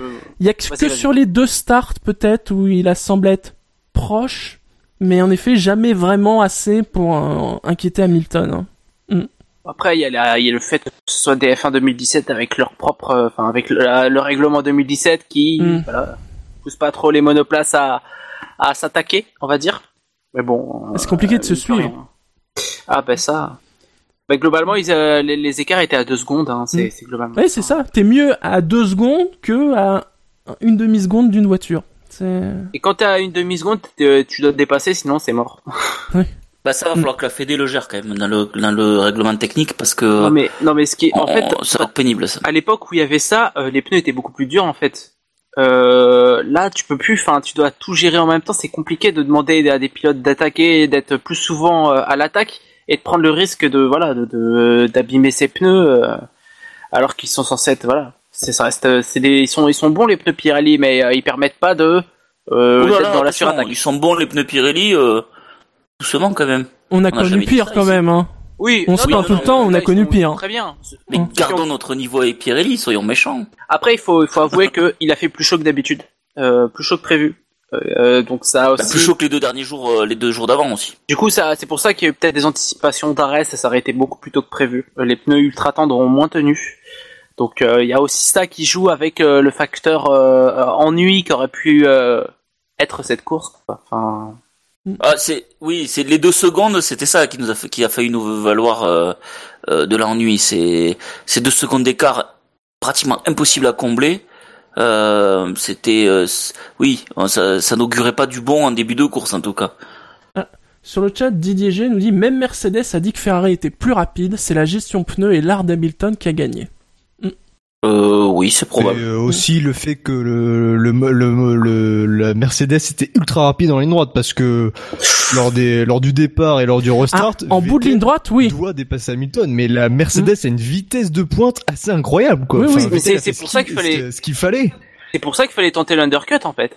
Euh, euh, y a- Ouais, ça- je- pour moi, il- j'avais pas pensé, mais euh, effectivement, après ce que tu viens de dire, ouais, je, je, je pense qu'effectivement, avec le recul, l'undercut au premier arrêt, il, il aurait pas pu au deuxième, mais au premier arrêt, oui, il aurait fallu tenter l'undercut. Mais c'est, oui, c'est vrai. D'ailleurs, euh, Vettel avait l'air un peu déçu hein, sur le podium et sur le sur les de ce que j'ai vu sur euh, après la course. euh, il sent, à mon avis, il sentait qu'il pouvait gagner. Donc euh, bon.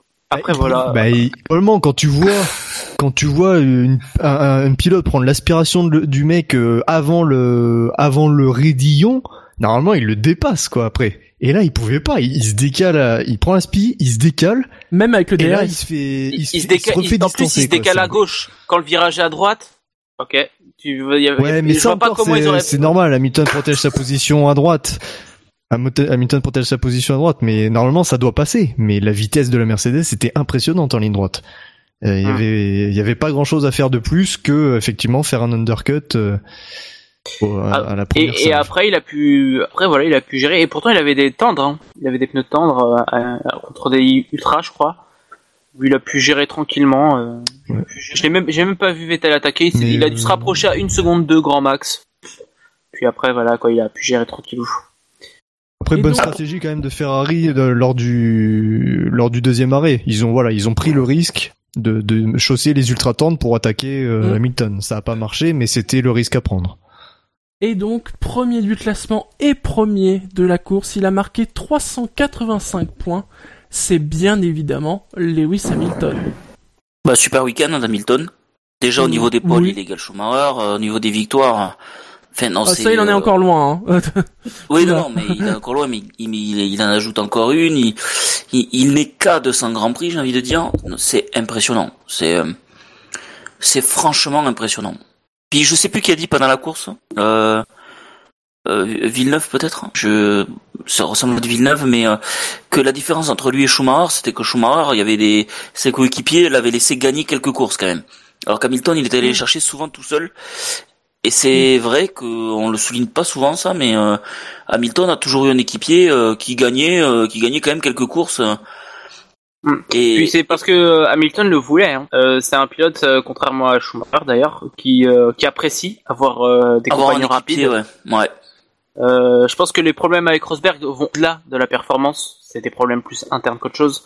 Donc à mon avis, euh, voilà, c'est c'est le genre de mec. euh, Vettel, euh, on lui dit Vettel, tu y vas chez chez Mercedes, il fait avec plaisir. Je serais ravi de le défoncer. Bien sûr. Donc euh, voilà. Donc euh, bon, c'est le genre de pilote. Par contre, Vettel est plus proche de son homologue allemand, De, Ah oui, oui. mm. de Michael Schumacher. Il est bien Ah oui, content oui, d'avoir ah oui. Raikkonen comme copilote, comme, D'ailleurs, comme oui, c'est évident que c'est pour ça qu'on parlait de Kimi.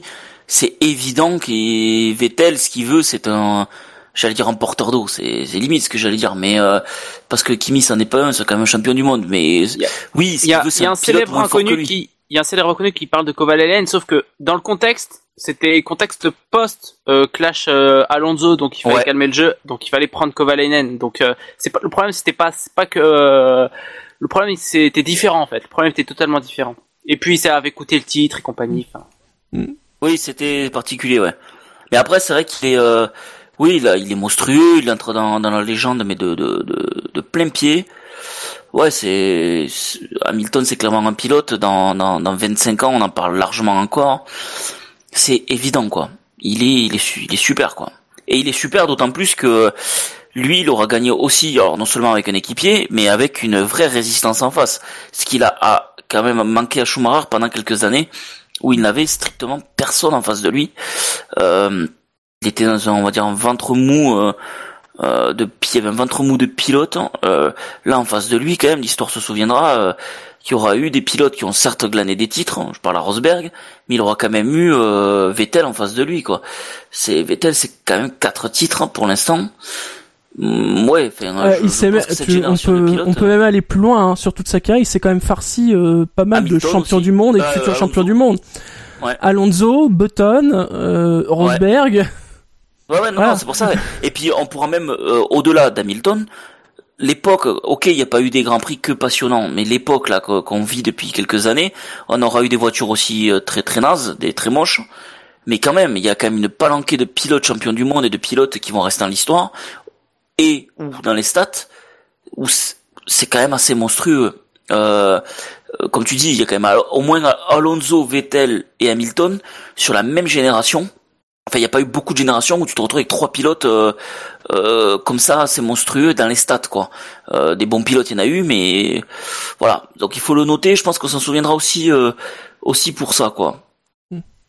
Et puis on pourra rajouter des Rosberg, des Ricardo, euh, euh, des pilotes qui, parce que bon, Ricardo, euh, sa carrière est pas encore finie, loin de là, il peut encore avoir au moins un titre. Enfin, euh, ouais, je pense qu'on a quand même une bonne génération de pilotes, même si, euh, comme on dit, c'était toujours mieux avant. Euh, voilà. Enfin, on s'en rendra, comme d'habitude, on s'en rendra compte 20 ans après. Bien et sûr, puis on quand tu dira que ce sera mieux avant, etc.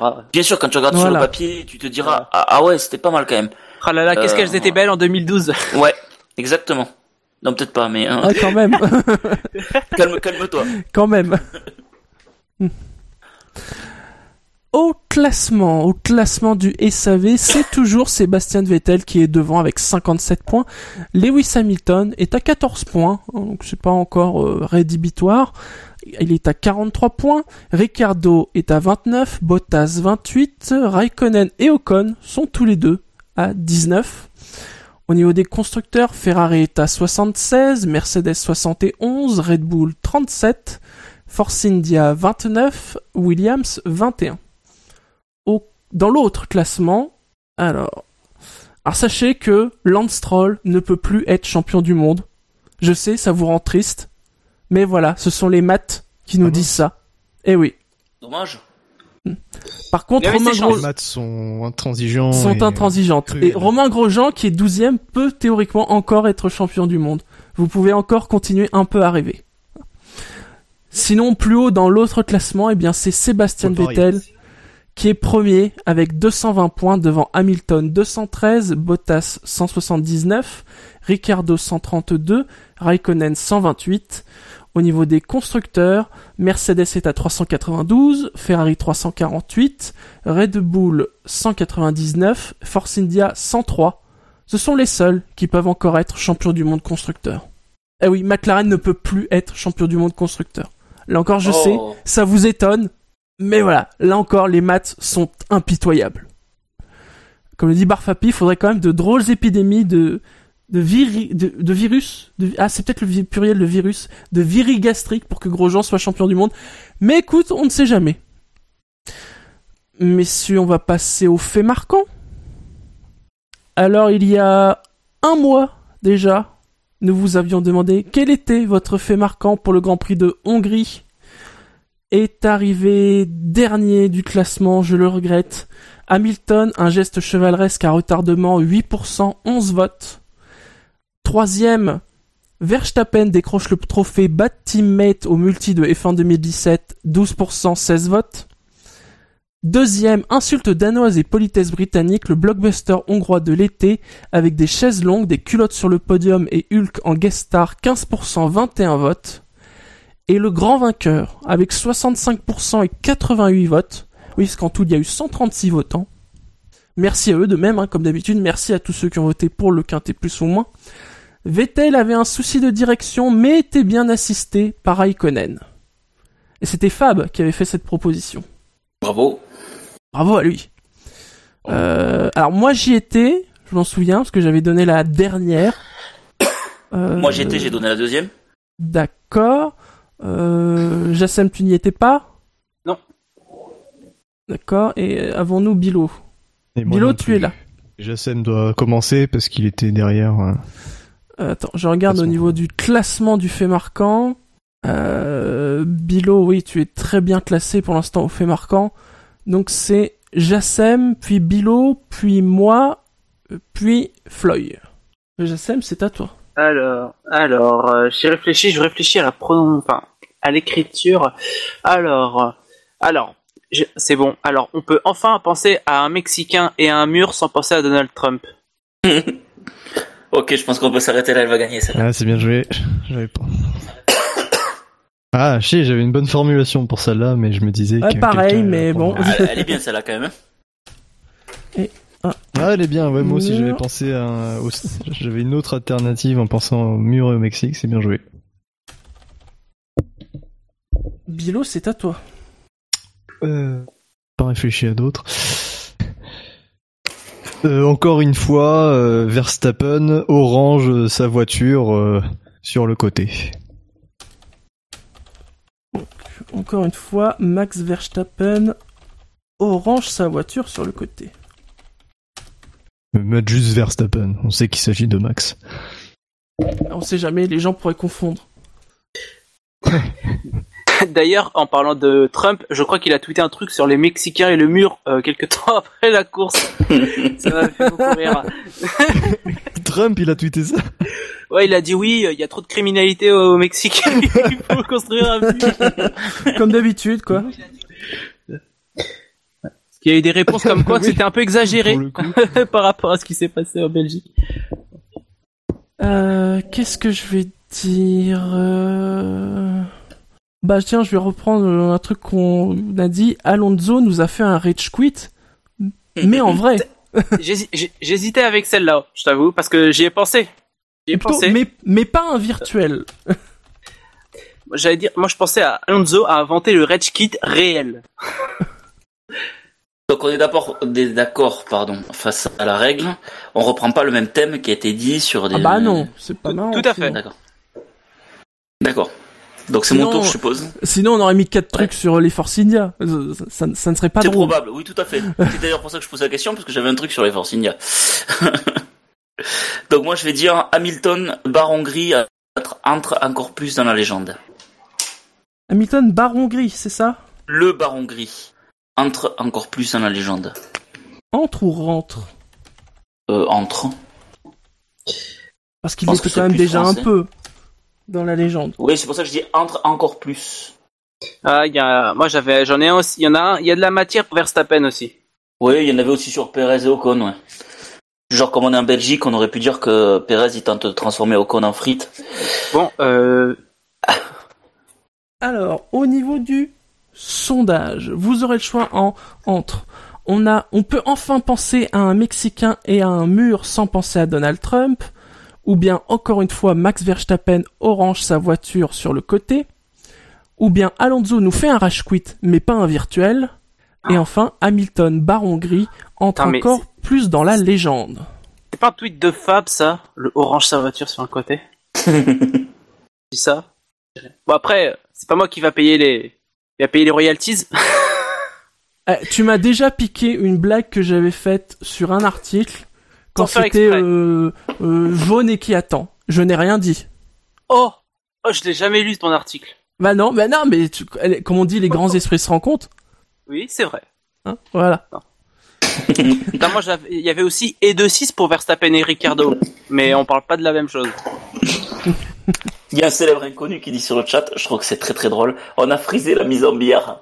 Je trouve ça très très drôle. Pour un Grand Prix de Belgique, on a frisé la mise en bière, ça c'est très très bon. c'est vrai. Il y avait des très belles choses. Moi, honnêtement, si j'avais fait un truc sur, si j'avais fait un truc sur Force India, j'aurais dit Force India nous refait la guerre des deux roses. Aussi. Franchement, des fois, on devrait euh, donner euh, sur un ou deux Grands Prix le- la possibilité au chat de donner une réponse. C'est La mise en bière, c'est très très bon. Très bien. Donc le sondage, hein, il sera comme d'habitude dans l'article du podcast ainsi que en homepage de savf1.fr. On va passer bien évidemment au drive-thru. Le que c'est pas possible. C'est pas possible ça. Ça c'est un, un- non mais c'est inconcevable. Messieurs, vous Toujours avez du drive-thru, j'espère. Oui. Euh, alors je vais commencer. Je vais commencer parce que je vais, re- je vais citer euh, notre cher auditeur Nitram, un auditeur de longue date, euh, qui a tweeté euh, après la, course. euh, il a dit tiens, ça serait bien d'en faire un drive-thru, euh, puisque Nitram était sur le Grand Prix ce week-end. Je ne doute pas qu'il a eu une très belle expérience, mais il regrette, il regrette que et c'est une habitude maintenant au Grand Prix de Belgique, il n'y a pas eu de tour de décélération, il n'y a pas eu de tour d'honneur. Et il dit, bah, c'est quand même frustrant, euh, voilà. Il y en a, euh, il y en a de moins en moins de toute façon. hein. À part pour le titre probablement. Euh, moi je vois souvent les pilotes rentrer direct au stand après leur leur tour de décélération. ouais, oui, mais il y a quand même un tour de décélération. Là, il n'y a même pas de tour de décélération. Donc la justification, c'est la longueur du circuit. hein. Le circuit fait 7 km.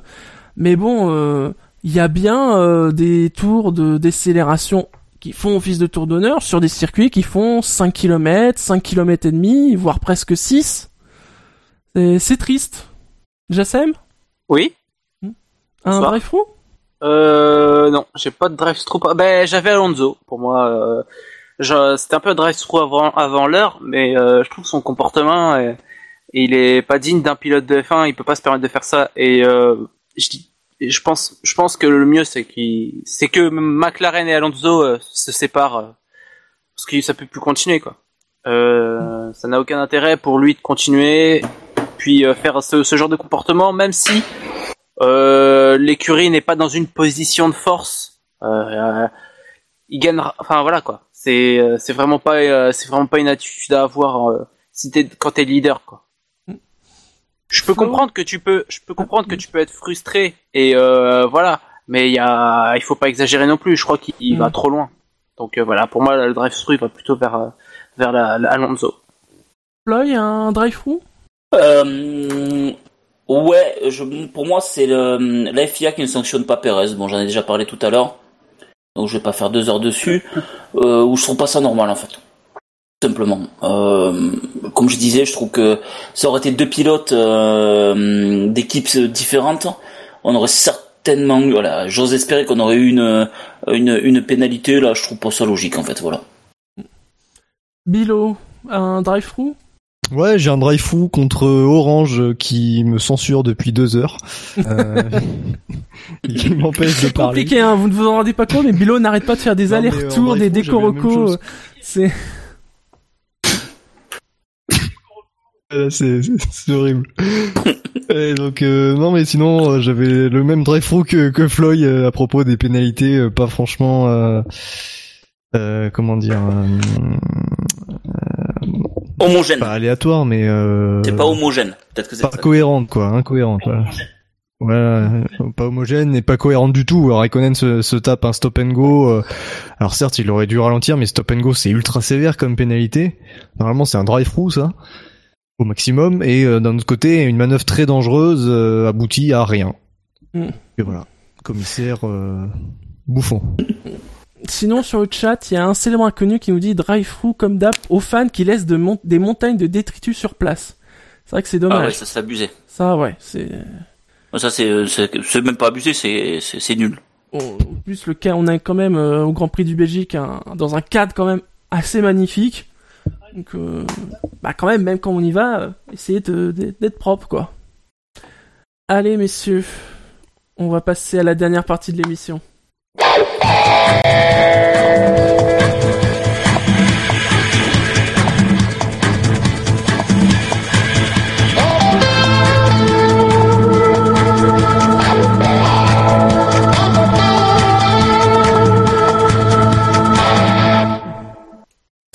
Bien. Alors, euh, pour le quiz, je, je ne vous cacherai pas que ça risque d'être très compliqué puisque Bilo a de nouveau, c'est de nouveau déconnecté. Il est en PLS, Bilo. Il est en PLS.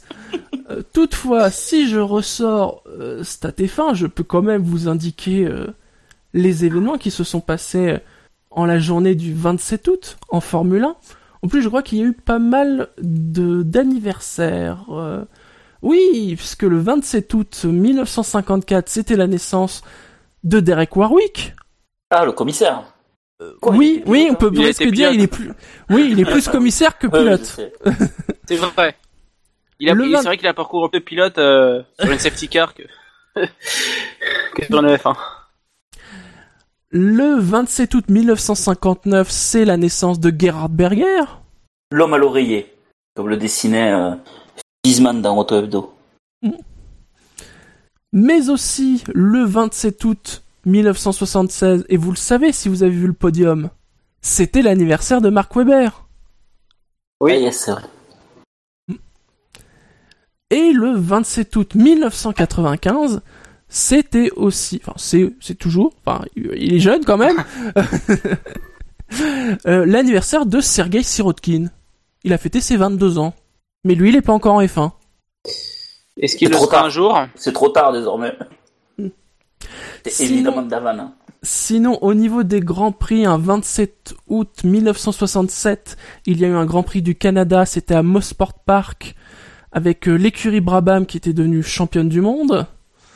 Il y a aussi le Grand Prix des Pays-Bas 1978, où là cette fois-ci c'était euh, Lotus qui était devenue championne du monde avec une victoire de Mario Andretti, c'était sa dernière victoire en Formule 1. Nous avons aussi un Grand Prix de Belgique en 1989, victoire d'Alain Prost. Grand Prix de Belgique 1995, avec une victoire de Michael Schumacher. Et euh, ah, je vois sur StatF1 la magnifique photo d'illustration du Grand Prix de Belgique 1995 avec la Jordan d'Eddie Irvine qui prend feu dans les stands. Ah, Eddie Irvine. Le 27 août 2000, c'était encore un Grand Prix de Belgique. C'est aussi avec une victoire de Mika Hakkinen. Une belle victoire de Mika Hakkinen. En 2006, c'était le Grand Prix de Turquie. Et vous souvenez-vous qui avait gagné ce Grand Prix de Turquie? En 2006 Oui, C'était Massa? Tout à fait. C'était sa première victoire. En plus, Massa, il l'a gagné deux, trois fois, le. Grand Prix de Turquie. Ouais, Quatre quatre, fois, le Grand Prix de. Turquie. Record ouais. C'est oui. Spécialiste. Il risque de le rester longtemps. Trois fois. Ah. Trois fois. Le Et juste. euh, Orange euh, me permet bah, de, bon. de revenir pour corriger cette, euh, cette erreur. Comme, comme quoi, Orange Trois et la fiabilité, hein, ça va pas tout, ça va rarement de pair, visiblement. Ouais, exactement. Alors, Bilo, J'ai du mal, j'ar- j'arrive à temps, je vais pouvoir faire le quiz. Oui. Alors, j'espère qu'il est Ah, pas trop long. Belgique 95, euh, T'enflamme pas, il remporté a pas par... Non, c'est pas trop long, mais de toute façon, comme je l'ai écrit dans le chat, je vais pouvoir euh, vous vous donnerez vos réponses chacun votre tour et je vous dirai sur le chat si c'est juste ou pas. si jamais ça bug. Ok. Et ça buggera. Oh, sans doute. voilà. Je- Ah mais le chat ne veut voilà. Je vais faire ça sur mon portable, mais bon, pour l'instant, on va le faire à l'oral.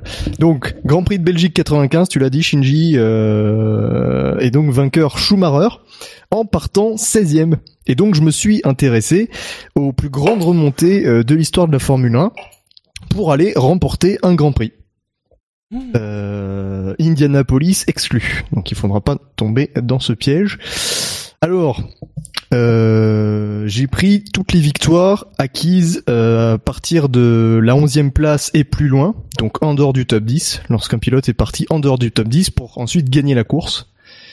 Euh, c'est arrivé, euh, c'est arrivé à 21 reprises hors Indy 500 Mhm. et cela concerne 20 pilotes différents. Donc moi, ce que je vous demande, c'est de me citer un pilote à chaque fois qui a fait une remontée euh, euh, jusqu'à la victoire en partant au-delà de la dixième place. Faut juste citer le nom du pilote. Les règles sont claires? Oui. il faut juste citer le Je nom vais du faire le pilote. chat.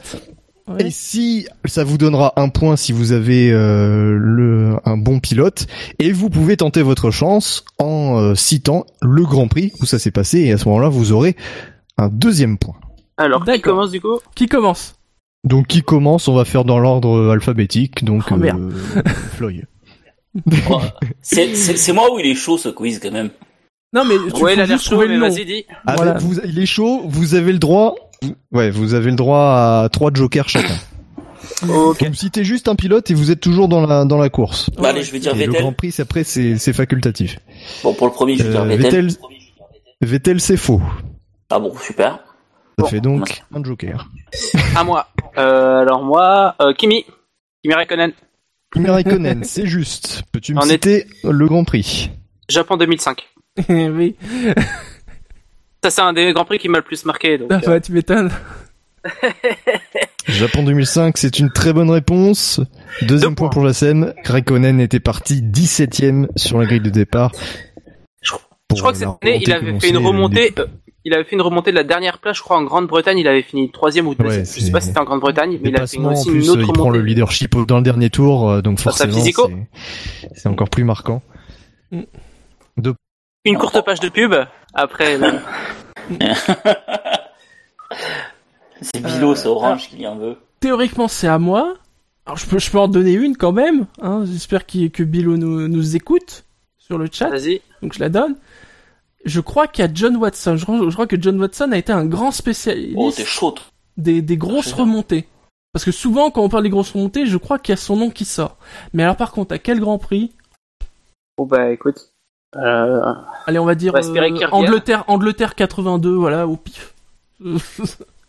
euh, il peut nous donner les réponses sur le chat au pire de euh, ce que je lis. Moi, j'ai peut-être un pilote. Euh, à partir de la 11e place, ça me paraît. wow. oh, oh, j'ai sur, donc sur Facebook, Bilo me dit, c'est une bonne réponse pour Watson, mais c'est faux pour le Grand Prix. Il me dit, c'est aux États-Unis. Bon, un point. Donc un point. Euh, à ton tour, euh, Fly. Euh, Monsieur Senna, Ayrton Senna. Euh, je pense à, je pense à un Grand Prix du Japon, mais je me souviens plus de l'année. Ouais, je le vois pas commencer à 10. Je le vois pas Euh, commencer je- au-dessus de la 11e, mais euh, pourquoi pas? Si, si, ouais, si, un Grand Prix du Japon, mais c'est la fin des années 80, c'est avant 90. Euh, je vais dire 89, euh, je vais dire 89 ou 88, je vais dire 88 au pif. Je crois que c'est 88, 9. Ouais, Senna euh, au Japon en 88. Non, non, il était, il était, il était un pôle, je crois. Il a eu un souci qui l'a fait, euh, qui l'a fait. euh, Senna, ah ouais. c'est faux. Ah ouais, t'as raison, il a eu un il problème. a eu un souci qui lui a fait euh, se faire s'arrêter pour changer d'aileron. Ouais, il mais il était dernier, pas- il est il- remonté, ouais. Moi, j'ai Prost. Je pense que Prost, il a dû gagner une, une- une course à la remontée. Mais euh, par contre, le Grand Prix, Ah, Prost a dû en faire, ouais. Ouais, moi, ce que je me souvenais, c'était Prost Senna, a dû en c'était faire une. remontée, ouais, effectivement. et j'ai pas de Grand Prix par contre. Euh, je sèche. Ah, faut en donner un au pif, comme ça on le sait jamais. Euh, Adelaide 90. Oh, t'es chaud. Au pif, comme ça, YOLO. Mm. Dernier Grand Prix, je sais pas, peut-être. euh. C'est bon, Prost. Ah yes Donc ça te fait un point. Oui. Attends. je- Ça en fait trois. Ouais. Euh, et c'était au Mexique 90. Il est parti de la 14e place. Alors. euh, Oh, j'étais à la bonne année. Eh, ça peut compter à 2000. Pas mal. Euh, je vais dire euh, Akinen. Akinen, et puis euh, je vais dire euh, Espagne 98. Oh, t'es chaud. Ah, j'aurais peut-être pas dû choisir cette année-là. j'aurais peut-être plutôt dû choisir 80. Bon, tant pis, j'ai dit Espagne 98, tant pis. Je trouve que c'est même pas bon Akinen, donc. euh, J'ai c'est pas souvenir, bon. Akinen. C'est pas bon. À ton tour, Fly. Ah non, je suis éliminé, moi, j'ai fait deux erreurs. Non, c'est au bout de la troisième, non? Ah, je Oui. sais pas. Euh... ouais, euh... j'ai pas d'idée. euh, Complètement au pif, je vais dire, euh, je vais dire, je vais dire euh... Euh... Nigel Mansell, mais vraiment au pif. J'ai pas d'idée de course. Ah, j'y avais pensé aussi, c'est vrai que. Mais oui, j'en ai un C'est évident euh, Vas-y. J'ai dit. Nigel Mansell, mais je sais pas. C'est vraiment au pif, j'ai pas de souvenir précis. Quand je vais vous le dire, ça va paraître très évident. Alors, Bilo C'est une belle pub pour Orange aussi, ce ce- cette émission. Mansell, c'est une bonne réponse. Ah. Donc, Ah, t'as bah. Allô Oui, Et compris. Et, me revoilà. Euh, euh, mais, mais, Milo, tu nous entends Alors, Flo, t'as dro- t'as droit à une proposition ah non mais là c'est une hein. grande première, vous savez quoi. Donc j'ai gagné Oui. avec euh, Mansell, mais au pif, hein, les gars. Je j'ai pas de souvenir précis, je vous le dis clairement. hein. Ouais, mais tu peux dire Oui, une course au pif. euh, tu te- en Ah, vie, ah, je peux euh. dire une course au pif? Je vais dire un Monza, mais euh, un Monza en 89. Ou, ouais, 80 Monza 89, mais c'est au pif total. J'ai pas d'idée, j'ai pas de. Je crois que c'est une Ferrari qui a gagné, je crois. Oui, mais il a couru sur Ferrari justement. C'est dommage, euh, Floyd. Ouais. C'est dommage, Floyd, parce que tu avais le- la bonne année. Et à quelques Ah, semaines près, c'était juste aussi. C'était pas en Italie, c'est sur un circuit où on pensait que ce serait beaucoup impossible, puisque c'était à Budapest. Ouais, voilà. Il est parti je- 14ème Mais je- je- sur je sa Ferrari et il est remonté vainqueur. J'avais pas d'idée précise. Je te cache pas si je suis allé un peu au pif et je savais qu'il avait couru pour Ferrari à cette époque-là. Bon, Et donc c'est pour ça que j'ai dit l'Italie. J'assème, c'est à toi. à mon tour. Ben attendez, Olivier Panis Ah, mais oui! Mais bien Mais sûr, oui, Monaco je- 88. je vous l'ai dit. Bien sûr. 14ème place, Monaco Mais évidemment. 96. Allez hop, bravo les deux points là. Ah bien ouais. Emballer, c'est peser. Ah ouais, bien joué. Non, mais dans le lot, il y a des faciles et il y en a des plus durs, donc faut, faut vraiment, euh, faut être malin. Hmm. Qui est-ce qui pourrait. Oh, J'en ai peut-être un, voire même un. Et est-ce qu'il y a un pilote qui en a gagné sur deux circuits? Euh, et oui, c'était Watson, donc euh, du coup c'est. Ah, c'est- Alors lui, Watson, c'est rigolo parce que c'est États-Unis Est et États-Unis Ouest. Il a fait les deux. une fois 17ème, une fois 22ème. putain. Hmm, Je vais dire Barrichello, peut-être en... sur la Ferrari. Euh... Barrichello, Ah. c'est juste. Ah. Canada 2002. Ah non. Non, c'est Ou sa c'était l'époque première où Schumacher, il gagnait déjà. Ah. Hockenheim 2000. C'est pas sa première victoire, ça? Un point. Eh oui, c'est sa première victoire. hein. Ah Partant ouais. 18ème sur la grille. Oh là là. Et en, et en restant pneu slick sous la pluie en fin de course. Magnifique. Ensuite, c'est à Floyd. Eh bien, je n'ai plus d'idée. Euh, po, po, po, Un pilote au po. pif ou un pilote que tu Ouais, penses, je vais euh, dire euh, Hamilton, je sais pas s'il était cité déjà. Non, je crois qu'il y, avait une stat où Hamilton, euh, Hamilton- pas- n'a jamais gagné au-dessus de la septième place ou quelque chose comme ça. Ouais, c'est pour ça. Bon, je n'ai pas d'idée, donc je vais dire, euh, je vais dire Hamilton. Euh, ouais, non, je pense pas qu'il ait gagné, ouais, c'est vrai. Euh, pff, alors, je vais dire au pif euh, Ricardo Patrese. Oui, c'est au pif. Why not? Eh Pareil, bien, c'est- Ricardo Patrese. Non, c'est une mauvaise réponse. Tant pis. Alors, à mon tour. Bon, je tente. Jenson Button. Ah, c'est pas sûr. C'est Button, correct. Ah ouais? Alors, je te donne la course Oui. Euh, ben, Hongrie Eh ben, donne la 2006. course. Hongrie 2006. Eh ben oui, parfait. Yes 14ème Oh là là. lui aussi. Putain, il cartonne, Jassem. Sous la pluie. Ah bah, Alors. il carte- bah, en même temps, il prend les courses les plus euh, dont Ouais. on se souvient le mieux. hein. Il a raison. J'hésitais avec le Canada 2011, c'est pour ça que j'ai demandé tout à l'heure. Pour les deux courses. Ah non, le Allez. Canada 2011, il était pas parti loin en fait. C'est juste que la Ouais. course a duré 1000 Il ans. était- Euh, et il était dans les premiers, je crois qu'il était dans les 5-6 premiers Oui. au départ. C'est juste que la course a duré 3000 ans et il Il pleuvait. était c'est horrible. septième au départ Ouais, et il s'est retrouvé dernier à un moment donné de la Ouais, course. c'est ça. Ouais, il c'est ça, c'est pour ça que, voilà. Dernier. Allez, je vais faire un pari. Je vais dire Fangio. Et on va dire euh, Allemagne 1955. Moi, j'ai une idée. Euh, je pense qu'il a fait une remontée, mais ça Ouais, mais- Allemagne 57. Ouais, mais vu l'époque, c'est parce qu'ils sont tous morts devant, non Non, ni l'un ni l'autre. Cette n'a pas en fait Allemagne, de remonter au-delà de la dixième place. Parce qu'il y a une remontée de Fangio qui est célèbre. Euh, je crois que c'était euh, Nürburgring. euh, Mais c'était peut-être pas pour la victoire. Ça devait être pour la victoire, Ouais. il me semble. Mm. Une remontée euh, au Nürburgring 80... 57, je crois, où il bat euh, Hawthorne sur sa Ferrari. euh, Enfin, Mm. c'était une course énorme, il paraît. euh. Enfin, bref. Euh, Non, c'est Je à ne l'ai pas dans Jassem. mes, dans mes stats. euh. Euh, non, c'est à Floyd, je crois. Il a pas fait euh, ses trois erreurs Mm. Hmm. Ouais, je suis Il éliminé. Euh, il reste combien de pilotes là? Alors, il reste 2, 3, 4, 5, 6, 7, 8, Alors. 12, euh, 12 pilotes, dont un qui l'a fait deux fois. J'avais oublié lui aussi. Il n'y a pas que Watson qui l'a fait deux fois, il y a aussi un autre. Mais ils sont donc 12 pilotes. Instant. Alors, euh, je vais tenter.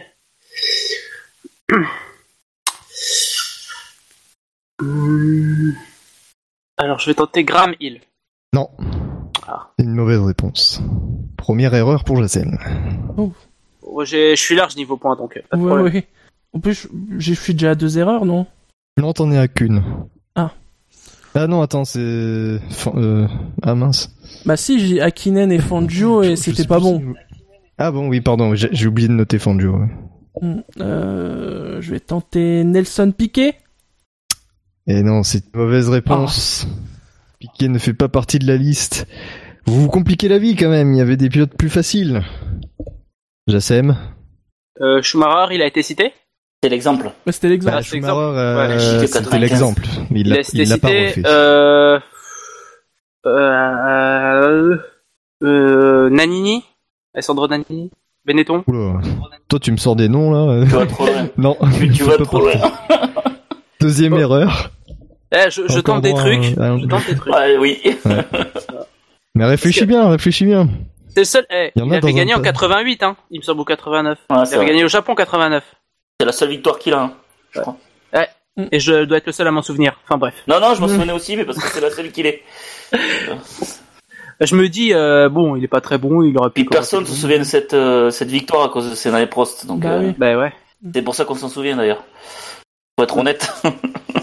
Alors Jassem, Oui. un dernier, une dernière proposition. Bon, là, j'avoue, moi, vu que j'ai plus rien à gagner, là, parce que j'ai, je vois sur le chat, et oui, je suis d'accord avec un célèbre inconnu, c'est vrai que on va chercher trop loin. Allez, Jacem, une dernière proposition, puis après, euh, Ah, pour, c'est le, c'est à moi là pour le Je viens fun. de le dire là. Bah, T'as dit quoi mais t'es Oui, qu'à deux erreurs, techniquement t'es toujours Ah. dans le jeu. Je suis le seul à jouer. Oh, autant pour moi. Et si tu perds, t'as perdu aussi d'ailleurs. Sûr. Non, bah non, il aura, c'est les règles aura, du SAV. il aura accumulé les points. Euh, je dirais. C'est surtout l'animateur qui perd. Euh, Alors. euh, Stewart? Euh, Jackie Stewart, euh, oui, c'est une bonne réponse. Yes Oh là là. Ouais, tu es capable de me préciser le Grand Prix Euh, je dirais, euh, je dirais, euh, Grande-Bretagne 71.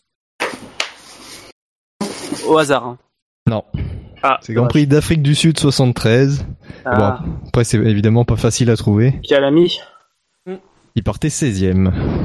Hum, ah, tu peux continuer? Ah, bah, je peux continuer, bah, c'est cool. Bah non, il a fait trois erreurs. Bah, non. Non, il a J'ai eu j'ai eu au pilote quand même. J'ai- C'est du bonus. pilote, ouais. Bonus. Euh, euh, je dirais. Non, il a fait que Ah, deux. bah, j'ai une idée. Ah, bah oui, Fisichella, en 2003. Brésil 2003. Fisichella. Il était parti loin. hein. Bah, il avait une Jordan quand même. Je suis pas sûr qu'il soit parti si loin non, que ça. Non, non, et non, non, bah, Fisichella partait. Bah, attends, ouais. Oula. Bah ouais, mais en plus, en plus quand j'ai fait les statistiques. Non, mais en plus, attends, Ah, tu je, t'es vais, je vais trompé. regarder dans mon magazine F1 Racing parce que sur les stats, il y est pas Fisichella. Alors je vais quand même regarder dans mon magazine voir combien il partait. Putain, ton magazine, il est pourri. Je l'ai, je l'ai. Alors, magazine Fisichella, non, Fisichella partait huitième euh, au Brésil. La Jordan n'était pas si mauvaise à l'époque. En 2003, elle était nulle. Arrête, C'était en- quand C'était en t'es huitième, 99 qu'elle était bonne. Bon, ben, Euh, ouais, euh, voilà, il trois fautes. Et ça Ouais, mais, points tu vois, en 2003, il, gagne- quand même une course. Ouais. Alors, a priori, on a, Ça fait combien de points on a fini là, du coup. Hmm. Donc, c'est Jassem le. Ouais, Ben, c'est Jassem voilà, qui a gagné. fini, alors... euh, Voilà, avec 7 points. Alors 1, 2, 3, 4, 5, 6. Ouais, 7 points pour Jassem. Euh, 2 pour Shinji. Et 1 pour Floyd. Ah. Alors, pour le pour l'honneur, donc je vais quand même vous citer euh, les autres comme et je vous laisserai en deviner. euh, alors, Alonso, oui, à deux reprises lui aussi. Tout le monde se souvient de Singapour 2008. Bah, bien sûr. Eh oui. Ouais, ouais, ouais. Elle a été, elle a été officialisée cette celui-là. libre. hein. Ouais, ouais, ouais. Eh oui, malheureusement, oui, elle a été officialisée. Elle compte euh, en partant 15e sur la grille, malgré euh, voilà, c'est malgré le fait que ce soit une tricherie. Et puis euh, il l'a fait une autre fois, c'était au Grand Prix d'Europe à Valence en 2012. Il partait 11e et puis c'était un Grand Prix un peu foufou sur la fin notamment. Ah, euh, un- célèbre inconnu Ouais, euh, en Allemagne euh, 57, c'est suite à un ravitaillement que Fangio par 8 fois son record du tour. Mais voilà, c'est ça restait une remontée, mais voilà, c'était c'était pas vraiment, il est pas parti loin en fait. Ok. D'accord. Donc parmi les plus anciens, il y avait Giancarlo Baghetti en France en 61 pour sa première victoire et c'était sa première course en F1. Jim Clark en Belgique à 62, il partait 12e comme Baghetti. 12e également Peterson en Afrique du Sud euh, 78. Parti 13e, euh, Bruce McLaren en Argentine en 1960. Parti 14e, il y avait Alan Jones en Autriche en 77. Et Johnny Herbert aussi, au Nürburgring en 99, la fameuse euh, course folle sous la pluie euh, qui vit la victoire, la seule victoire du team Stewart Grand Prix. Voilà, les autres vous les avez cités. Et puis en partant 11e sur la grille de départ, il y avait euh, Peter Gettin en Italie en 1971, Rockenmass, Espagne 1975. Et puis un dernier, euh, pas très très loin, c'était au 21e siècle, c'est David Coulthard en Australie en 2003. Il partait 11e. Putain, pour pour Alonso au Singapour, je pensais qu'il partait plus plus euh, pas aussi loin que ça. Je pensais pas que Mhm. c'était. Ouais, pareil, ouais, je me souvenais plus. Il avait une panne de, enfin une panne euh, hydraulique euh, en qualif. C'est pour ça qu'il avait. Mm. Long. Donc voilà, je vois que Floyd a abandonné euh, le quiz euh, aussi. Tout le monde fait son. Alonso ce soir, Voilà, c'est pour un ça. quiz. Voilà, le rage kit. Rage Kit. voilà, un quiz qui restera dans la légende euh, avec une moitié, une moitié de quiz euh, faite euh, indirectement. Du coup, Shinji, je te laisse quand même reprendre le relais au cas où je sois déconnecté pendant que je Ouais, dis au je, revoir. je vais terminer. De toute façon, on arrive sur la fin. Les rappels réseau habituels, le SAV de la F1, c'est sur iTunes, c'est sur Pod Radio, sur PodCloud, sur Facebook, sur Twitter, sur YouTube, sur Stand F1, sur Actu F1 et même sur Steam. Parce que la F1 sur Internet, c'est sur SAVF1.fr. Ça VF1.fr. Magnifique décalage. Parce que le SAV de la F1, c'est... Ta famille. C'est Le pas- rythme des c'est- podcasts. c'est pas une Et en décalage connexion. aussi, visiblement. oui. Allez, sur ce, on se retrouve dès la semaine prochaine. hein. C'est un back-to-back, presque. C'est comme ça qu'on dit en basket, Jassem? Quand c'est deux Dans tous les sports américains, mais ouais. Dans tous les sports américains, back to back. Euh, dès, bah oui, dès le week-end prochain, c'est Monza. Ouais. Allez, sur ce, on vous souhaite Ouais. une très bonne à tous. semaine à tous, une bonne soirée, et euh, bah, euh, ciao ciao. Salut. Salut. Salut à tous.